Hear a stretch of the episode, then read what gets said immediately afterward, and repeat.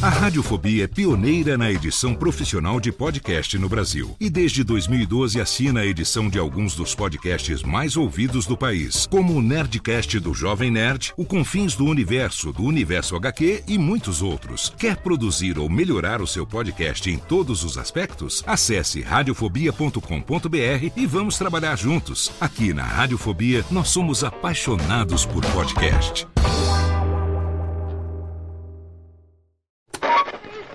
20 horas e 25 Sim, senhoras e senhores, está começando a partir de agora o primeiro Radiofobia. Hoje totalmente fenomenal, um programa especialíssimo apresentando pra você. Radiofobia, senhoras e senhores!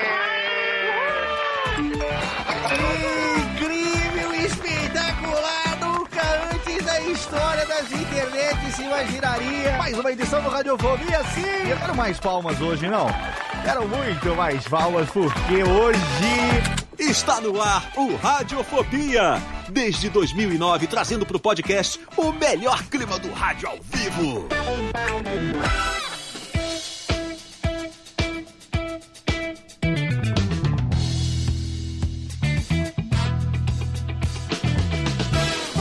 Saudações, ouvinte desocupado. Eu sou Léo Lopes e tá no ar pela Radiofobia Podcast Network. Mais uma edição do seu Radiofobia, Ale. Sim. Rubens de Jorge, eu quero hoje muito mais palmas, muito mais palmas, porque hoje chega também falso, falso. Chega, tá falso demais. Chega, não tem, não comprei Doritos hoje, não trouxe a vodka pra pagar vocês anões.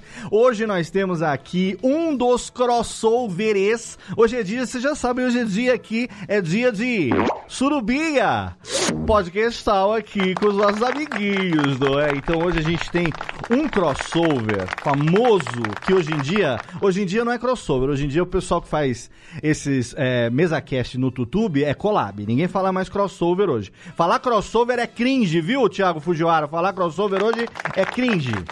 E nós é uns velho crinjão da porra. né? Total, somos tudo cringeiro aqui e hoje a gente vai fazer um dos crossovers mais pedidos dos nossos ouvintes. Não sei se você sabe, nós temos um grupo no Telegram que agita ali. Tem quase 300 pessoas totalmente sem ter o que fazer participando daquele grupo, que você pode entrar lá também, t.me barra Radiofobia Network de grátis. Ali você vai interagir com esses malucos aqui, com todos os apresentadores dos programas da casa. E lá a gente faz umas, esque umas esquetes, não, enquetes de vez em quando. Fala assim, quem que vocês gostariam que a gente trouxesse para conversar e tal? Aí muita gente fala assim, quer saber qual o melhor crossover? Naruhodô, exatamente. Nós temos aqui hoje esses nossos queridinhos para conversar, mas antes temos a presença do menino, aquele menino curioso que ficava abrindo as caixas do... Que, os, que o pessoal do condomínio recebia quando ele era porteiro, o menino Jennifer. Violação Olá, de correspondência é crime, viu? Violação de correspondência não pode. Olhar, olá, olhar, Léo. Olhar, olha só, olhar, olhar. É, não, e numa dessa, né, Léo, você vê, eu sou, sou tão curioso que uma vez até recebi uma macumba por encomenda com Macumba. um porteiro aí, mas aí eu não abri. Temos Eu essa história, temos essa história. E fora as, as- as correspondências que você recebe para Jennifer Barbosa, que é a. Não, ô, ô, Léo, você tava falando aí, né, que os MesaCast agora não falam, né, crossover e Sim. tal. Mas essa galera também tem esse negócio de falar que, que é, não é entrevista, que é bate-papo. Nós estamos fazendo isso aqui no Radiofobia há muito mais tempo também. Eu- Cara, que- é- e- Aquela e- desculpa que, que a gente não estuda a pauta do convidado só pra falar que é bate-papo, entendeu? Não, mas aí, aí é preguiçoso, cara. Sentar sete horas, comer pizza e chegar pro cara e falar assim: o que, que você faz, irmão? e os negócios lá que E, e- e os, e os projetos, como estão? Não, aqui a gente estuda sobre os convidados, a gente conhece os nossos convidados. a É, Fale gente. por você, né, Léo? a- aqui... A gente O Léo tem. leva a gente nas costas, cara. É, É, exatamente. Eu, eu e o Thiago somos tipo o, o xaropinho e o tunico do, do ratinho, sabe? A gente só fica lá. É coisa Esse é meu patrão! Tá bom, então eu vamos fico aqui. que nem o bola aqui. Boa humilhação. Tá sabendo legal, hein, Thiago? Você aqui. Mas hoje a gente tem aqui os dois fundadores, os dois integrantes que estão desde 2016 fazendo o podcast para quem tem fome de aprender, o podcast mais curioso. Tem gente que fala que é sobre divulgação científica porque tem um PhD ou é sobre curiosidades porque tem o japonês mais curioso deste universo. Então é com muito orgulho nas tetinhas hoje que eu recebo diretamente do Naru Rodô, meu amigo Ken Fujioka e meu amigo Altair de Souza. E aí, gente? Sejam bem-vindos, seus lindos. Muito obrigado pelo lindo. Eu, eu sou lindo. Você é mesmo, quem? Você, você. Quem Fujioka? Quem é lindo? Quem, é lindo? Quem, é lindo? Quem, se Quem? você não for, quem é? Quem? Quem será? Nossa. Se não, você- não, mas não, te- não precisou nem de 10 segundos pra ver essa piada. Já chegou, a técnica já veio aqui, já, já mandou um, já tomei, tudo bem, não tem problema. Diz que agora foi Turuntsu, a próxima é o Tabef lá, o. o- Como é que é? O selinho, selinho de trouxa. Mas quem? Você é um dos caras que eu me lembro mais ah, dos áureos tempos da internet, da blogosfera moleque. O nome Ken Fujioka é um nome que ele navega desde conexões ADSL. Muitos anos, hein, de Ken Fujioka Bem antes da DSL. é. conhecido como um dos maiores publicitários do Brasil, Exatamente. fazendo Naro né? Cara, se a gente for falar sobre história de publicidade, vai ter 30 horas de programa aqui pra conversar com o Ken, mas hoje você está aqui no contexto de ser no Rodô o leigo curioso, mas não é tão leigo assim não, porque você manja das paradas que você só finge também um pouquinho, hein? Isso aí. Você dá um, dá um migué, você faz aquela, você faz aquela, Ei, Altair, ele não faz aquela coisa de levantar a bola pra você cortar fingindo que não sabe? Com certeza, com certeza. Mas, mas Né? depois desses cinco anos, o Ken já tem pelo menos a graduação estatística garantida. Já. Olha aí, Altair de Souza, nosso cientista PhD, o homem que atualmente é responsável por um país chamado Honduras estar com Covid totalmente de boinha, como o Brasil poderia estar. Mas, infelizmente, né, o nosso governo aqui é, é corrupto. Lá eles são, como é que é? Corrupto, mas não são negacionista, né? Aqui é tudo. Ajudaria tanto, né? Aqui é tudo. Altair de Souza, PhD, pesquisador, cientista. Sejam bem-vindos, meus amigos. É um prazer ter vocês aqui com a gente hoje Obrigado. nesse episódio que não é mentira, tá? É um dos episódios realmente das esquetes, das esquetes. Eu cismei com esquete. Das enquetes que a É, gente a faz. partir de agora, avançou a Porta dos Fundos, só fazendo sketch de casa, né? Isso, agora a gente vai fazer só esquete no podcast agora, tudo, É isso tudo aí. fundidinho. Mas realmente, das e, es- agora errei, agora, agora eu não sei falar certo. Não, das, esquece agora, Léo. das pesquisas Dos a gente- pedidos, dos das, pedidos. das pesquisas. Das, das perguntas que a gente faz pros ouvintes lá, quando a gente vai fazer surubinhas, né? Que a gente tem sempre. O último programa do ano é um. é, e o primeiro são dois crossovers que a gente faz sempre. É, e aí o pessoal, não, Naro rodou e tal. E aí já faz um tempinho que a gente tava querendo, né? Marcar, mas como aquela. O vamos marcar sempre é aquela coisa do vamos, mas não marcamos, e também pandemias e tudo mais. Então agora finalmente rolou e nós estamos juntos aqui para conhecer melhor esses dois caras que produzem com certeza o podcast mais curioso da podosfera brasileira. Eu tenho aqui alegria, fico feliz quando sai um novo episódio do Naro Rodô. Nós estamos gravando hoje numa terça-feira, então ontem, né, no dia anterior à gravação, dia 26 de julho, dia anterior à gravação desse episódio aqui, foi publicado o episódio número 294 do Naro Rodô, um programa que está no ar desde o, olha, a evolução, desde 22 de agosto de 2016, quando foi ao ar o primeiro episódio que falou sobre chá de camomila, menino. Será que chá de camomila realmente acalma? Eu me lembro muito desse episódio que aí o Altair falou assim: Cara, o que acalma não é o chá, o que acalma é tomar um negocinho quente, tinha que tomar uns 40 toneladas de camomila pra fazer algum efeito. Eu ri demais. E um programa que, quando começou, tinha 7 minutos. Hoje a gente tá aí com os episódios que tem em média uma hora, né, de duração. É, recentemente eu ouvi o programa sobre. Qual foi? Acho que foi no mês de maio. é, Ah, aquele de por que, que as pessoas não entendem as coisas que são óbvias pra gente, sabe? E é, então, puta, eu sempre me pergunto, eu falei, será que eu sou inteligente demais? As pessoas que são muito besta. E esse programa me deu uma bela de uma. Cadê? Agora sim, Tênis, que eu mereço. Ele me deu uma bela de uma tapa na cara, porque eu me achava muito inteligente. E aí eu descobri que pra essa pessoa eu sou exatamente a mesma coisa com outras coisas, né? A questão da cognição. Então, assim, um programa interessantíssimo demais. Se você que tá acompanhando a Radiofobia ainda não conhece, entra lá, tá lá no B9, né, junto com o universo de podcast da família do B9. Hoje fazendo parte do universo de, de Rede Glóbulo também, de Glóbulo Play ali, né? Ou, ou é só o Braincast que tá no Glóbulo, vocês não entraram, meninos? Tá o, tá por enquanto tá o Braincast e o Mamilos. Ah, tá. Então daqui a pouco, daqui a pouco o universo de, de Meriguete, que meus queridos Meriguete entrará para a Rede Glóbulo de aplicativos. Mas eu quero saber o seguinte: vamos conhecer os nossos convidados. Kim Fujioka, publicitário, durante muito tempo trabalhou em agência. Durante muito tempo, inclusive, é, a experiência que você tem em agência é responsável por grande parte da vida detox que você vive hoje em dia por conta desse mundo que você viveu. Conta um pouco pro nosso ouvinte dessa sua história e como foi que você resolveu em 2016 fazer um podcast, em que momento que você conheceu o Altair, cara? Então, cara, é, a história é relativamente simples. Assim, eu, eu, eu, como bom publicitário, tinha que entender determinados números Uhum. e, e não entendi um caralho de estatística. né? É, e aí eu sabia que essa era uma característica de todos os publicitários, praticamente. Né? Então, o que, que eu fiz? Falei, ó, vou montar um- uma turma que esteja a fim de fazer um curso de, de, de estatística voltado para publicitário, ou seja, voltado para alguém que não vem de exatas, né? Uhum. não vem de uma formação básica de exatas. assim.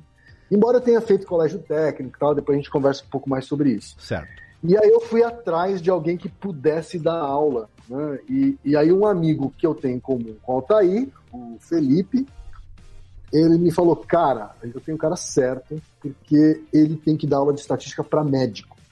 Entendeu? Então, assim, ele dá aula pra, de estatística para médicos que também não, não tem um caralho de estatística durante a graduação. E então ele precisa explicar para esse tipo de gente. Então acho que ele funcionaria também para publicitários. Aí eu chamei o Altair, a gente fez o curso e nessa a gente virou amigo, né? E num, num dos almoços, acho que foi num dos almoços, assim, que eu falei para Altair, eu tenho uma ideia, cara, que eu não sei se você vai querer entrar, porque vai ser uma puta roubada para você, entendeu? É. que é um podcast que tem é, que é baseado em dúvidas das pessoas, né? as pessoas mandam perguntas, então a pauta é definida pelos ouvintes e tal. Então são perguntas que são baseadas no dia a dia, mas Uhum. que eu não sei responder. Então eu preciso de alguém que saiba responder, que, que seja afim de estudar para responder as perguntas. E o Taí, ingênuo, né, aceitou. Garoto, Achou- garoto de tudo. Garoto, É garoto, é garoto, mirim, né? né? Acostumado a desenhar estatística com frutas pros médicos e Isso, publicitários. né? Exatamente, é. Aí eu, e eu falei assim, eu vou. E ele falou, ele nem perguntou qual era o pagamento, mas eu falei, o pagamento é prestígio.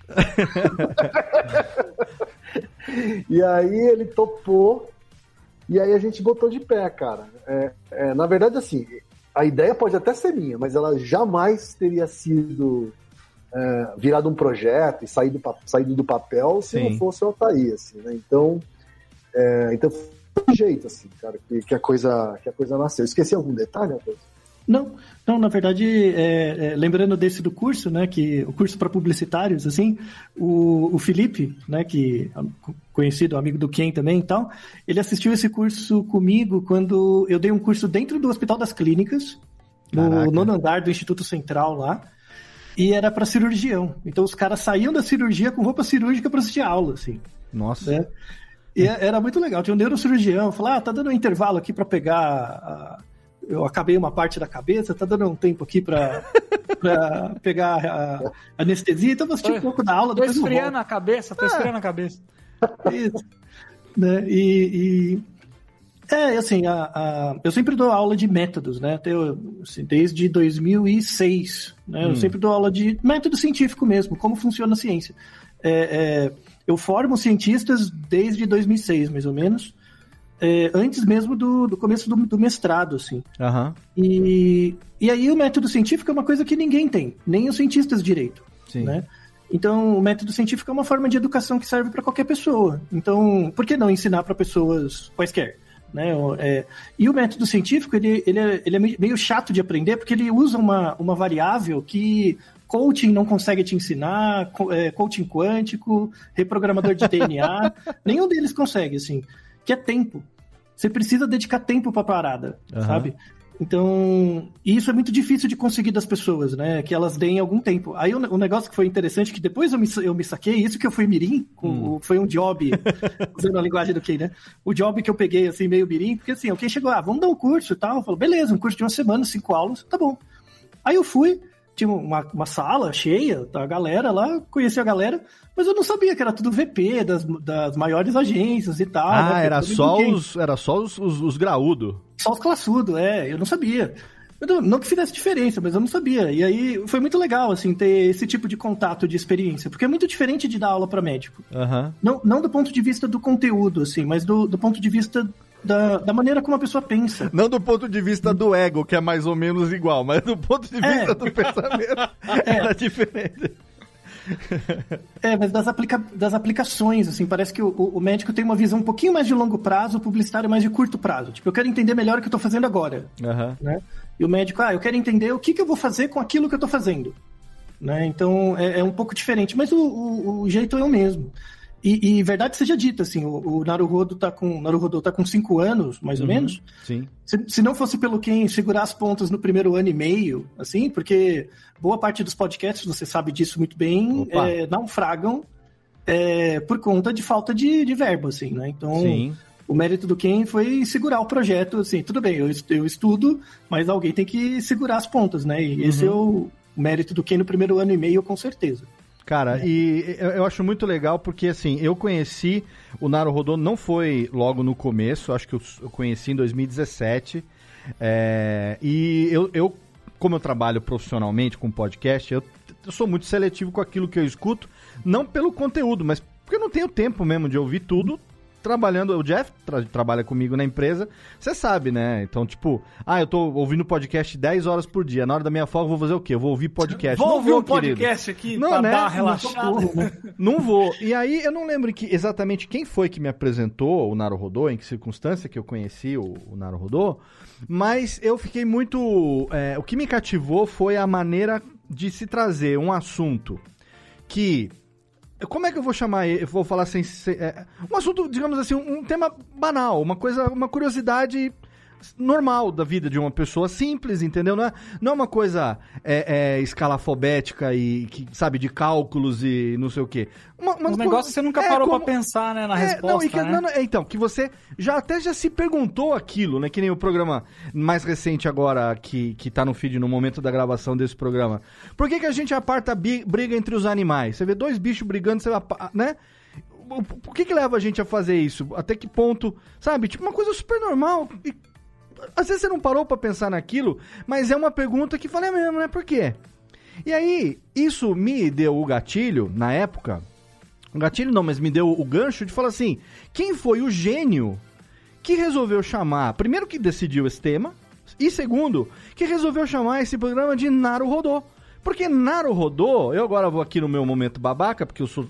Quem não me conhece talvez não saiba, eu sou tradutor e intérprete de japonês, sou formado em japonês. Desculpe. E Naruhodô é uma expressão que é uma daquelas tantas expressões que não tem tradução direta para nenhuma outra língua.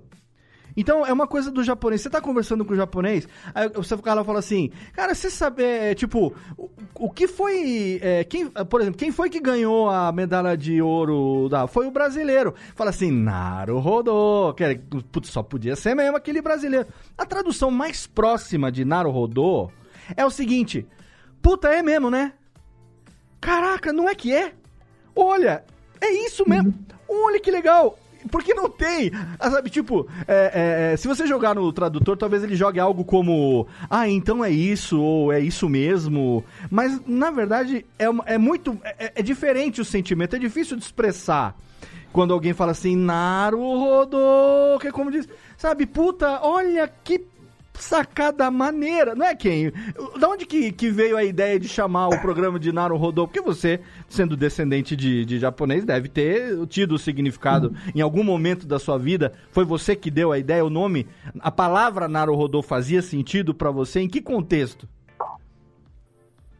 Cara, então, na verdade eu estava em busca de um nome já para o projeto, né? É, antes mesmo do. Acho que foi. Eu já te falei o nome já, né, Altair? Já logo no começo. É, é eu já, já- O projeto já estava na minha cabeça com um nome já. Né? É, porque eu queria um nome em japonês para que, é, é, enfim, chamasse atenção e tivesse algum tipo de afinidade comigo, mas embora, é, a- a- embora o japonês não tenha nada a ver com, com o programa em si. Sim. É, mas eu queria uma palavra curiosa, assim, sabe? E, e, e, e Naruhodô para mim era, era isso que você disse, assim, era uma palavra que, que tem esse sentimento, né? Que traduz esse sentimento, mas não tem uma tradução direta, assim, né? Aham. É, e é sonoro, né? E é sonoro, é, eu acho que, acho que combina com uma coisa de, de, de, de descobrir o que está por, a- a- o que tá por trás das coisas, né? Sim. É, Depois eu descobri que Naruhodô é, é, é bastante falado no, nos animes, né? Eu não sou muito consumidor de anime, mas esse aqui é muito falado nos Sim. animes. Então as pessoas começaram a achar que era por causa disso, assim, né? Então, é. É, mas na verdade Naruhodô. era só por causa desse sentimento. Podcast sobre Anime Friends? Nossa, que legal. Então, ó, eu, eu vou te contar. Os negros não caem aí procurando Naruto, né? velho? Naruto. Não, É, verdade. Mas ó, eu vou te contar. Naruto. A, a minha história com o Naruhodô é que é o seguinte: eu morei, eu morei quase três anos no total no Japão. E tinha uma época que tinha, inclusive eu achei no YouTube, eu vou mostrar pra vocês aqui agora. Sempre que eu ouço Naruhodô, vem na minha cabeça a seguinte. Uh, técnica, baixa um pouquinho a trilha pra eu, pra eu contar aqui. Vem, vem a seguinte expressão pra mim assim, ó. Naruhodô Toshiba. Puta, o que, que tem a ver Naruhodô Toshiba? A Toshiba, a marca Toshiba, ela tinha uma série de comerciais de televisão aonde tinha um carinha que explicava para um casal, para um pessoal de, de família, explicava o que era aquele novo eletrodoméstico que estava sendo lançado. Então, tipo um aspirador de pó, uma TV widescreen, que era novidade e tudo mais. E eu achei esses comerciais aqui, eu vou jogar aqui no, no vídeo, para quem quiser dar uma olhada. Técnica, aumenta um pouquinho o som. O áudio não tá muito bom. Quem estiver vendo no YouTube vai poder olhar. Eu vou deixar o link no post para quem estiver ouvindo no podcast. Dá uma olhada mais ou menos no, no como que era a pegada e por que que vem pra mim esse negócio na cabeça. Porque gruda, sabe aquelas coisas que chiclete? Que é a publicidade, aí vai vir um publicitário vai poder dizer também pra gente. A publicidade feita pra você ouvir aquilo ali e gravar. Falar, puta, lá vem o comercial novo da Toshiba. Olha só. なるほど東芝ワイドテレビにぴったりのビデオといったらやっぱりアリーナワイド画面の迫力に負けない綺麗な絵 esse é um comercial de televisão, né? Falando da tela da TV, que melhorou a resolução e tudo mais. Isso é 1996.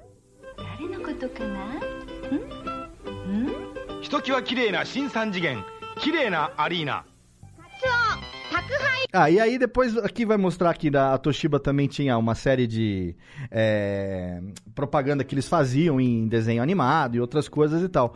Mas a questão é que esse comercial é um dos tantos comerciais que vinha esse carinha, esse tiozinho com um aventalzinho escrito Toshiba, e tinha a dona de casa, tinha o filho, os irmãos, e ele ia explicar as coisas. E o Naru Rodô Toshiba é assim, tipo, a Toshiba explicando e você falando, ah, que, então é assim que funciona. Léo, só enquanto você tava explicando, eu procurei a tradução de da Naruhodô e achei em inglês Ah. como It makes sense e Now I see. Tipo, ah, faz sentido, entendi, né? Aprende. É, Então, que sim. nem aquele meme do agora tudo, agora tudo, tá- agora tudo faz sentido, agora eu entendi. Agora eu É. saquei. Agora eu saquei. Exatamente. Esse É, o porque se o nome- nome fosse em brasileiro, tem que ser Tendeu, né? Porque o brasileiro você fala qual que fala, Tendeu, Tendeu. E lá no Em Japão brasileiro é meio foda, né? também. Então, e lá no Não, Japão, o brasileiro. e lá no É que Japão microfone também, tá esses comerciais, eles eles repetiam a exaustão. A cada intervalo passava dois, três, e aí você tava lá, daqui a pouco vinha o Naruhodo Toshiba. Por isso que pra mim é estranho quando eu ouço gente falando Naruhodo, eu falo, gente, rodo não, rodo eu passo no banheiro, depois que eu lavo meu banheiro não é o rodo, mas é Naruhodo, gente, sabe? Apesar de não ter sílaba tônica no japonês, é difícil da gente explicar isso, né? Mas ok, as- cê- cê- acho que é um dos melhores exemplos de ah, objetivo bem sucedido de como intitular o seu podcast, porque a curiosidade tá no próprio nome, pra quem não conhece, né? Sim, sim, essa era a ideia mesmo. E eu não conhecia essa campanha da, da Toshiba, acho assim. Ela, ela tem sua genialidade, assim, sabe? Porque eles. É como se fossem programetes de 30 segundos, assim. né? Exato. E, e a, e o Naruhodo Toshiba é como se fosse a vinheta de abertura. É. né? Então. Então Exato. ele, ele serve como serve como chiclete, como você falou, mas serve também para as pessoas quem, tá, quem tiver com o ouvido ligado, fala assim: "Ah, vai vir uma vai vir uma dica da Toshiba aí, né?" É aquele tipo aquele sting de abertura, aquela batidinha, né? Aquela assinatura Isso, inicial, é. né? O intro. A né? assinatura musical geralmente vem depois, né? Vem no fim. Uhum. E nesse caso eles botaram no começo, né? Já- Porque geralmente no fim, já, né? É O, o famoso do Hisamitsu, né? Que na do Japão. Hisamitsu, também. sim, sim, sim. É, que geralmente é final, assim. É, mas eles botaram no começo como se fosse vinheta. Hisamitsu é Achei- comercial de Sarompasso. Né? Sarompasso. Nossa, até hoje, cara, eu faço carê, inclusive sábado agora, eu vou fazer um careirais pro almoço, pro meu aniversário. Aham. E aí eu não Sensacional. consigo, eu tô fazendo carê, eu fico, eu fico cantando Chinchite Careirais, que é um outro comercial lazareto também, que tinha aqueles forninho elétrico, que no Japão você botava no forninho e ficava até ele fazer tchim.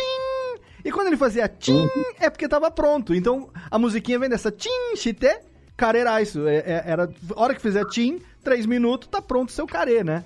E grava essas coisas na cabeça, e enfim, não tem como. E com o Naruhodô é a mesma coisa.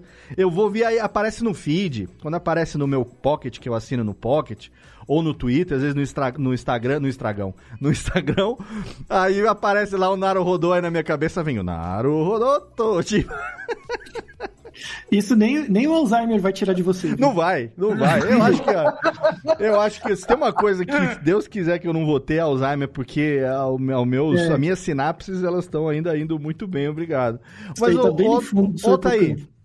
e pra você a experiência de como um cientista, né, é, com PhD e dar explicações ou participar desse projeto dando explicações é, não digo que as explicações são simples, mas explicações até, assim, digamos, compreensíveis por qualquer pessoa, independente do grau de estudo que a pessoa tenha, com fundamento científico ou não, de questões simples da vida. Uhum. É, é, então, na, na verdade, assim, isso devia ser obrigação de todo cientista, né? É, eu não, não vejo como nada de especial, assim. Uhum. Eu, tenho, eu tenho muito como exemplo a minha mãe, assim. Então, todos os episódios minha mãe ouve. E eu pergunto, Que o que, que você legal. entendeu? Que, que você não entendeu? O que, que ficou esquisito? Né? E, e- e muita gente que acaba fazendo divulgação... É que, assim, eu fico ainda em dúvida se o Naruhodô é divulgação científica ou é educação científica, porque é bem diferente. Educação científica de divulgação científica, né? É muito diferente. É, eu fico sempre pensando assim que. Porque, de novo, para você se educar cientificamente, você tem que ser muito exposto. É igual, por exemplo, você aprender a nadar. Você assistir um vídeo de aprender a nadar, entender todas as regras de uma competição e tal, não torna você um nadador. O que torna você nadador é você passar tempo nadando. Alguém Bom. te jogar no, no- na água, igual o meu pai fez comigo. E tentar fazer, comigo né? também, E- meu pai veio comigo também. É, e tentar fazer. E aí, a- a partir do momento que tem alguém que te guia, você aprende as regras, aprende o- as estratégias para ficar mais eficiente, mas necessariamente você, tem, você gasta tempo. Sim. É a grande variável importante para aprender alguma coisa, né? É o tempo. E, e o, o Naruhodô é uma coisa que não. É, é- é diferente de um jornal, que quando você liga a TV de manhã, vou assistir o jornal, você só pega aquelas informações e pronto. É como se cada jornal fosse independente um do outro. Você cria algum vínculo com o âncora, mas a- as informações são desconectadas um pouco do âncora, né? Tanto é que o âncora fala um dia de guerra, outro dia de doença, outro dia de futebol, né? Mas a, a educação científica é diferente porque você tem que ter um compromisso comportamental com ficar se obrigando a pensar Uhum. né? E isso não é trivial, não é para cada um, não é para todo mundo, mas é uma coisa assim que a partir do momento o, o Naruhodô ele tem que ter uma certa estética para prender você no início, para você aceitar depositar seu tempo nele. E aí cria-se uma relação, que é uma relação, por exemplo, que as pessoas criam com outras entidades artísticas, como cantores, futebol, como qualquer outra coisa Certo. né? Só que para educação científica é muito difícil. É muito difícil. É muito difícil você convencer uma pessoa a dedicar tempo semanalmente para entender uma coisa cotidiana sendo que essa coisa não, não trata você como um ignorante completo. Aham. Exige que você pense. Assim, a, a, a gente tem até um dado sobre isso. A- uma grande maioria das pessoas que ouve o Naruhodo com, o Naruhodo com frequência, ouve mais de uma vez todo episódio, cada episódio. Pois é, eu me vejo Às nessa vezes duas, situação três também. vezes.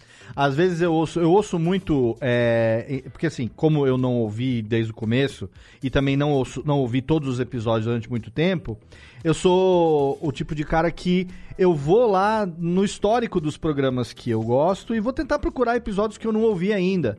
E a minha namorada mora em São José dos Campos, eu moro em Serra Negra, são tipo duas horas e meia, três horas de carro.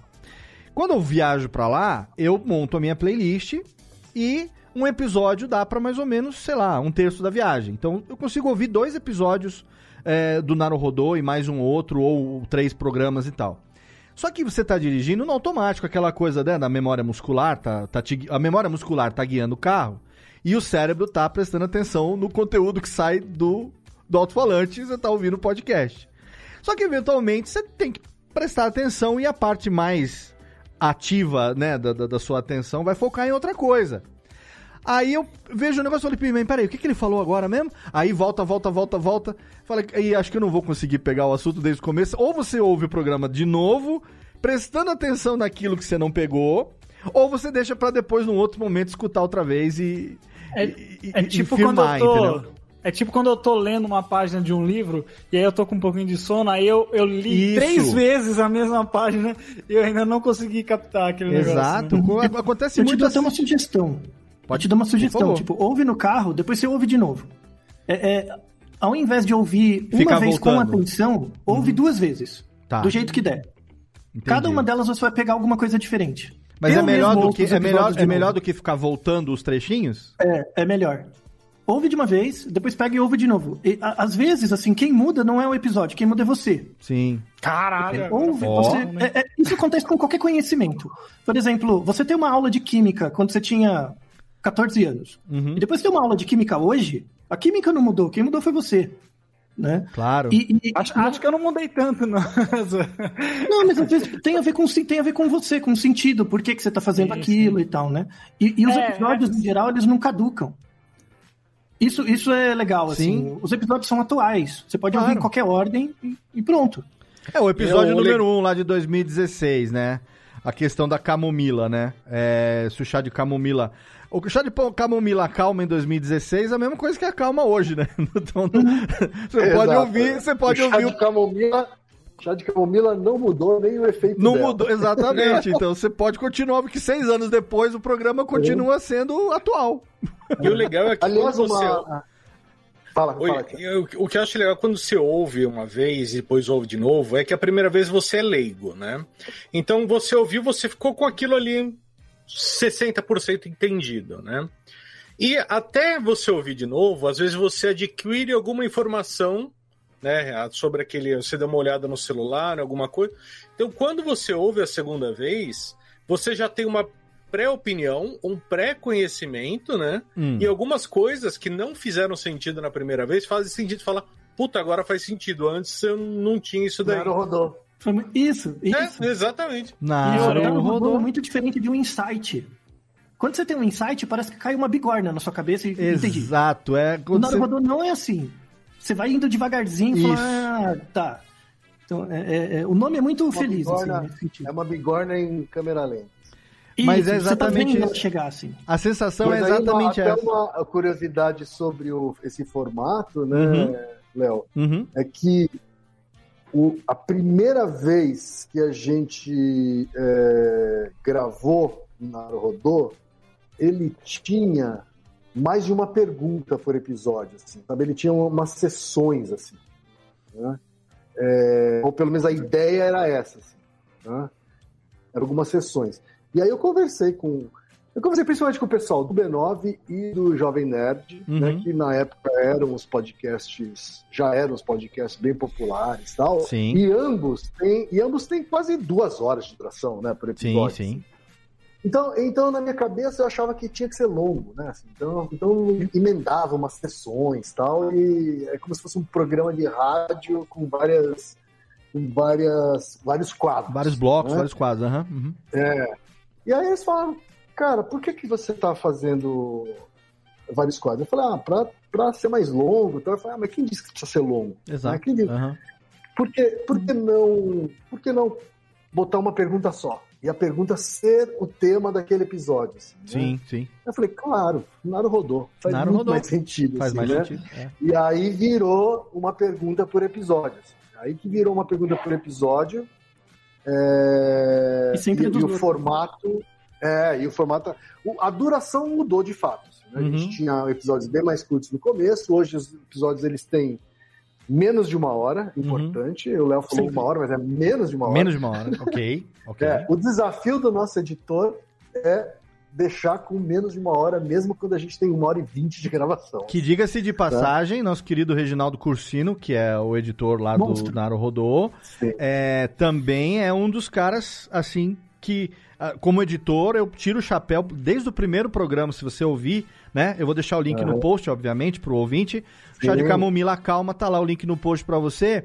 Logo no comecinho, nos primeiros dois minutos, três minutos de programa, você vai ver que tem uma preocupação com a, a trilha, né, da, da, do- da, da Sim. ambiência e tal, mas tem uma preocupação, Com tipo, quando... design, né? Quando quem fala de chazinho, tem o barulho do chazinho entrando na, sendo é, Uhum. servido na xícara, sabe? Esse tipo de detalhe é detalhe que eu, de editor para editor, é, quem diria, ah, eu estou assim. Uhum. Eu gosto quando eu vejo esse tipo de coisa, porque eu gosto de consumir esse tipo de conteúdo, que é o tipo de coisa que eu também tento imprimir nas edições que eu faço quando o Sim, formato dos é meus verdade. clientes permite, né? Tipo, o Nerdcast é um dos que sempre tem ali um negocinho, um easter eggzinho, uma brincadeirinha e tal, que a gente, dependendo do Exato. tema, acaba colocando. Então fica aqui a menção honrosa pro, pro terceiro mosqueteiro É, o terceiro- desse, é, desse projeto. Exatamente, ele é o terceiro mosqueteiro, é é- ele é ele é o cara que ajudou a gente a desenvolver uma linguagem, assim, sabe? Sim, Não, linguagem então, sonora é ele- tudo, tudo. É, então ele desenvolveu as vinhetas, ele desenvolveu a, a- a-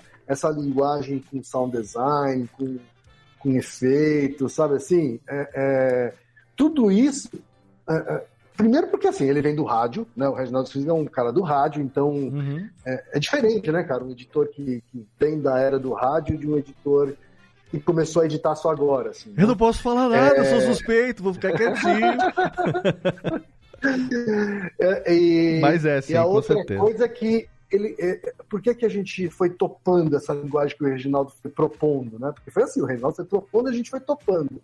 Porque a gente achou que ajudava a deixar o negócio menos formal, sabe assim? O assunto, né, o assunto ciência já é formal, então a gente tinha que usar esses subterfúgios aí para deixar a coisa mais popular, assim, né? E acho que Sim. esses efeitos, esse tratamento de rádio, assim, ajuda a deixar tudo mais popular também. E eu quero fazer também aqui um destaque é, curioso, uma menção honrosa para quem faz a arte dos episódios, que desde o primeiro episódio numerou o episódio número 1 com hashtag 0001. Algo que eh, a gente nunca conversou sobre isso, hein, quem é percepção minha.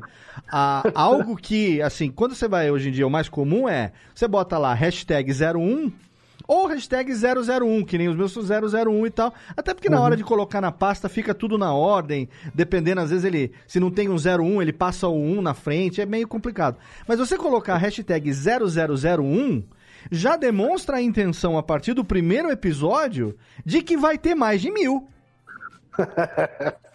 Então isso é, É, legal, não é?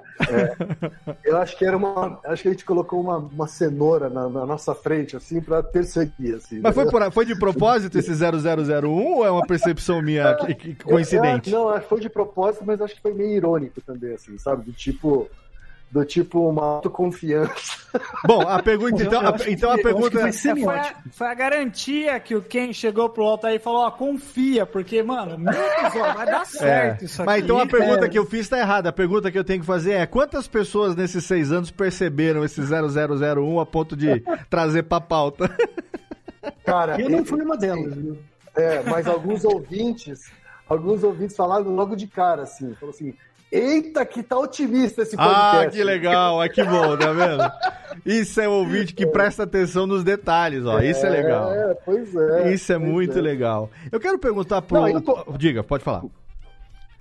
Não, é que no começo, assim, né, eu tava falando aqui, é, porque você falou né, sobre os anos que eu estava passando no, no- na publicidade Uhum. e, e, às vezes, e às vezes eu esqueço que foi em 2016 que a gente começou, o Altair lembra melhor do que eu. É, e 2016 foi o ano que eu decidi que ia sair de agência. Certo. né, Que eu ia sair do, do mercado de agência de publicidade e tal. Tanto E- é que o primeiro e- episódio foi gravado na agência, né? Exatamente. Era, era, gra- era a gente gravou alguns episódios na agência, É. e, mas eu já, eu já sabia que ia sair de lá, sair do mercado de agências, assim, e, e o Naruhodô já era um ensaio de coisas que eu queria vir a fazer, assim, né? E aí, e às vezes me perguntam assim, ah, por que que, por que, né? Por que um programa desse, assim? E eu, e eu me lembro, eu me lembro muito bem, assim, né? Que naquela época era quando o, o- começou a rolar começou a ro- a rolar o assunto fake news, Uhum. né? É que, que naquela época se chamava pós-verdade, não sei se você se lembra. assim. Eles criaram uma expressão chamada pós-verdade. Pós-verdade, Né? é assim, o equivalente hoje do Que nossa o- fake news. É isso, que era um eufemismo, era um eufemismo para mentira. né? Sim, Assim, é um eufemismo é mentira, exato, exato, exato. né? E, e, né, era a campanha do Trump ali, começando. E, e é uma outra coisa que também é, eu até comentava com o Altair nos almoços que a gente teve, assim, é que eu sentia, não dele, né, que ele tem, até porque ele é professor tal, ele tem uma pegada diferente, mas eu, sen- eu sentia da academia científica, né, é, um distanciamento da sociedade, assim, sabe? Uma, uma coisa assim, uma coisa não horizontal, uma relação não horizontal, sabe? Assim, a ci- o, o cientista é o dono do saber, sabe? E quanto menos as pessoas é, é, souberem o mesmo, a mesma sabedoria, mais poder o cientista tem, sabe? Uhum, tem, uma, tem uma certa soberba, assim, sabe, no, no- no mundo científico, assim, que eu achava eu achava burro, né? Porque acho que à medida em que as pessoas entendem o valor da ciência, aí o cientista passa a ser mais valorizado, né? Assim, é- Sim. Vide pandemia, né? Vide pandemia, assim. O que, que a pandemia fez com a Natália Pasternak, com a Attila Yamarino, né? Com Sim. gente que antes falava com né, um nicho pequeno e que, e que ganhou outro tipo de relevância, assim, né? Então, Uhum. eu acho que o Narodô também tinha esse, nasceu com esse objetivo e eu não sabia o que era divulgação científica. Eu só fui aprender que o que a gente fazia era parecido com divulgação científica quando a gente foi convidado para um evento de divulgação científica. Então, e essa é uma impressão que eu acho que ela é, ela é generalizada, né? É, é uma impressão, inclusive, quem é- aqui, o pessoal tá no chat, até aproveitar aqui para agradecer quem tá acompanhando a gente ao vivo. Tem os ouvintes do Naro Rodô que vieram através da divulgação que a gente faz sempre antes, ao longo do dia, então, é, nas redes sociais, né? Twitter, Instagram e tal. Tem um pessoal aqui, né, que tá, o Bad Player, Gustavo Tateyama, o Bushido Project, Daniel Kanashiro, é, quem mais aqui? O Victor Estácio, nosso amigo lá de Belém do Pará, o Mário Luigi, Paula Piva, Natália Souza, meu amor, você está aí, meu bem. Wi- William Fujioka, quem é o William Fujioka, seu quem Fujioka? É, é meu irmão. meu Ah, irmão. ele disse que homem bonito Ah, esse é quem? Olha que homem bonito. Inclusive, ele mandou a pergunta: qual o impacto e o simbolismo do que aconteceu hoje com o servidor do CNPq? Eu não sei o que aconteceu hoje com Aí, quem? Você pode contar a sua o história servidor de... do CNPq. Que é piada interna? O que, que é isso? Não, não, cara. Então, o CNPq é uma das, uma das entidades responsáveis por fomento à, à pesquisa científica e tal. E de âmbito federal, né, Uhum. diferente da FAPESP, que é de âmbito estadual, assim. E, e rolou uma notícia hoje é, de que, que, o- que os servidores do CNPq, por falta de recurso, por falta de recurso advindo do governo, eles estariam perdendo informações por falta de backup, etc. Assim? Então, é- isso é um- uma tragédia, do ponto de vista é, do conhecimento, assim, né? Aham. Depois me mandaram uma, uma. Depois o próprio CNPq disse que os backups estão a salvo. Certo. Tá? É, de fato, eles estão precisando de dinheiro. De fato, assim, a, a, a- a torneira da, da- de dinheiro para a ciência secou desde que esse governo genocida assumiu, né? E mais que os backups estão a salvo. tá? Entendi. Então, mas, mas assim, então, é, é, é, então pelo menos segundo o CNPq, o- os impactos não serão grandes, tá? Ah, Me- tá, pelo menos não por entendi. enquanto. Pelo menos não por enquanto. Mas simbolicamente, Uhum. simbolicamente representa Representa o descaso, né? Total. dessa- Exatamente. Uhum, Descaso do... Não é é só. total. Não é só o currículo Lattes do pessoal que se perde, não. É muito, Ah. é muito mais do que um banco de dados de, de informações sobre as pessoas, né? Porque o CNPq é gigantesco. Realmente, o, que, o que eu ia falar é que o Gustavo Tatema, o primeiro comentário do chat foi exatamente esse, dizendo que Altair quem são os melhores podcasters de divulgação científica. Então, o ouvinte tem essa impressão né? E aquilo que a gente sempre, sempre fala, né? Você é aquilo que você é ou você é aquilo que te consideram? tem, tem uma linha tênue aí entre uma coisa e outra, né? E é muito legal isso, eu acho que. Pra você, Altair, como é que é a sua impressão, assim? Porque você tá lá num programa há, cinco an há seis anos, com um amigo, respondendo as perguntas, fazendo um negócio que é super leve. É um programa legal, porque é um programa leve, né? É, é um programa que você ouve em quase, em pouco menos de uma hora. Você ouve ele numa chutada, tranquilo, sabe? Você tá fazendo qualquer coisa ali, você consegue colocar ele na sua programação. Não exige que você esteja com o Google ou com o Michaelis ou com o Aurélio do lado para entender o que é dito e ao mesmo tempo traz uma um- essa explosão de cabeça que a gente citou, né, do, do Naro Rodô, nossa, é mesmo, como é que eu não pensei nisso? Ou, puxa, ah, então é assim que funciona. Como que é pra você, hein, Altair, essa... é, é, falar de por que, que a gente separa bicho, chá de camomila e perceber que o ouvinte tem a impressão de que é divulgação científica, sim. É, então, eu, eu, eu, eu, assim, eu dou muita aula, mas eu assisto muita aula, né? Eu sempre assisti muita aula, assim. E, e para mim, uma aula boa é aquela aula em que você acaba a aula e fica pensando assim: eu entendi o que ele falou, não sei se consigo reproduzir, por isso vou para a biblioteca estudar. Várias sensações assim eu, eu tive. Eu nem vou tomar banho hoje porque se vai, vai escorrer tudo pelo ralo que eu aprendi. Eu preciso estudar primeiro, antes de tomar banho. Sabe? A, a, a sensação que eu quero gerar com, com os episódios é essa.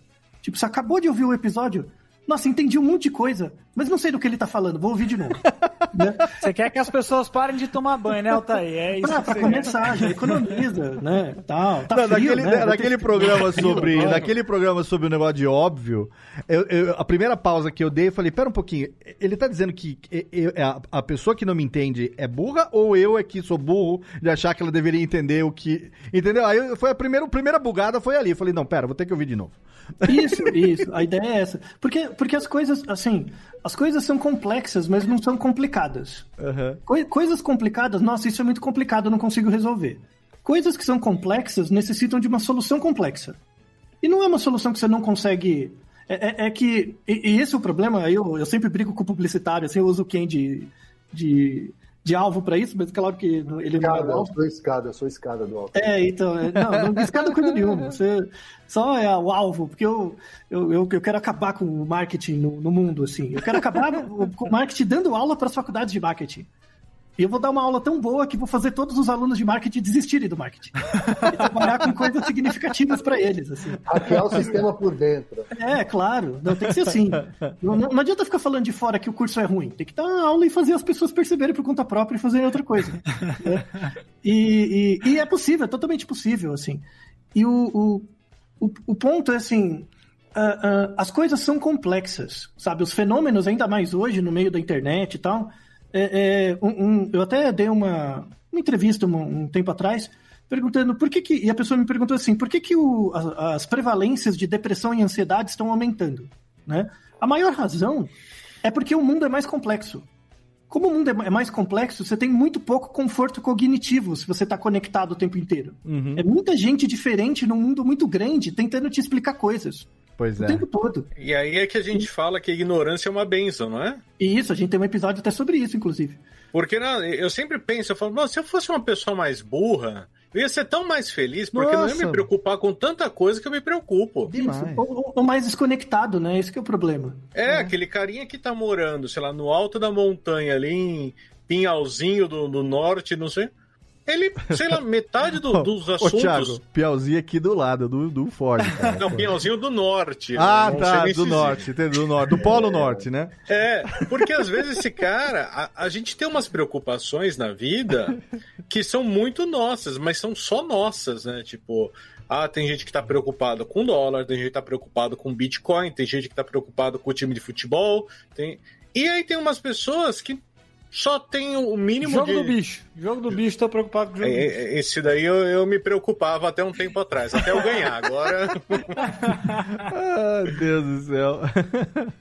mas é, mas é Mas- uma, não uma precisa realidade. ser burro, não, então. Você vê, não precisa ser burro. Você Pois só é. Precisa, você só precisa estar desconectado. Você só precisa sair do É. Twitter, Thiago. É, só isso. Ó, eu, eu acho que eu quero citar aqui, para não passar batido, é, que no perfil do Altair ele tem uma frase do zoólogo, etólogo e ornitólogo austríaco Konrad Lorenz.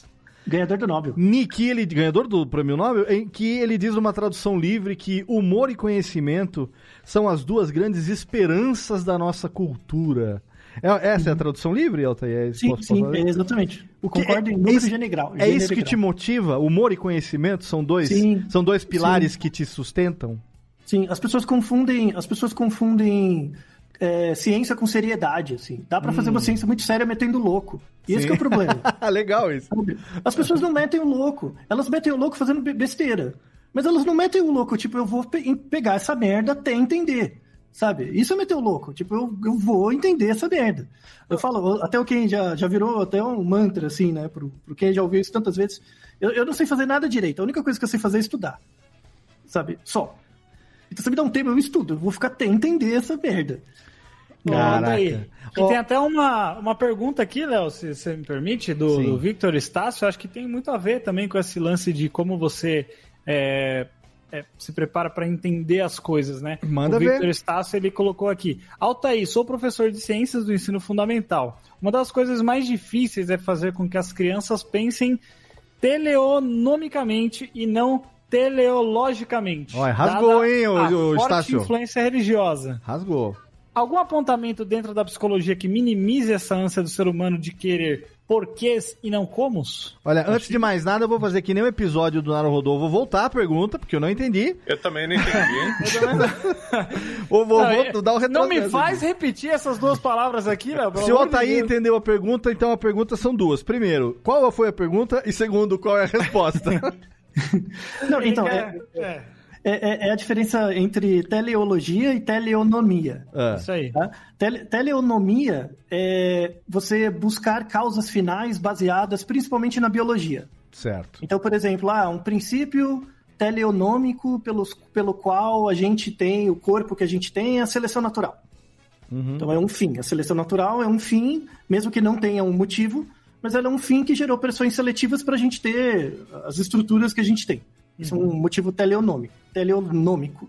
O teleológico é você acreditar que, na verdade, o homem surgiu por conta de uma entidade transcendente que criou, Ah, que é uma tá. causa sem causa. Uhum. Então, o, o, o homem não foi criada por um nome, foi criada por uma lógica, um logos, um pensamento. Certo. né? Então, basicamente, você está comparando evolucionismo e, e criacionismo, que não são coisas comparáveis em nenhum grau.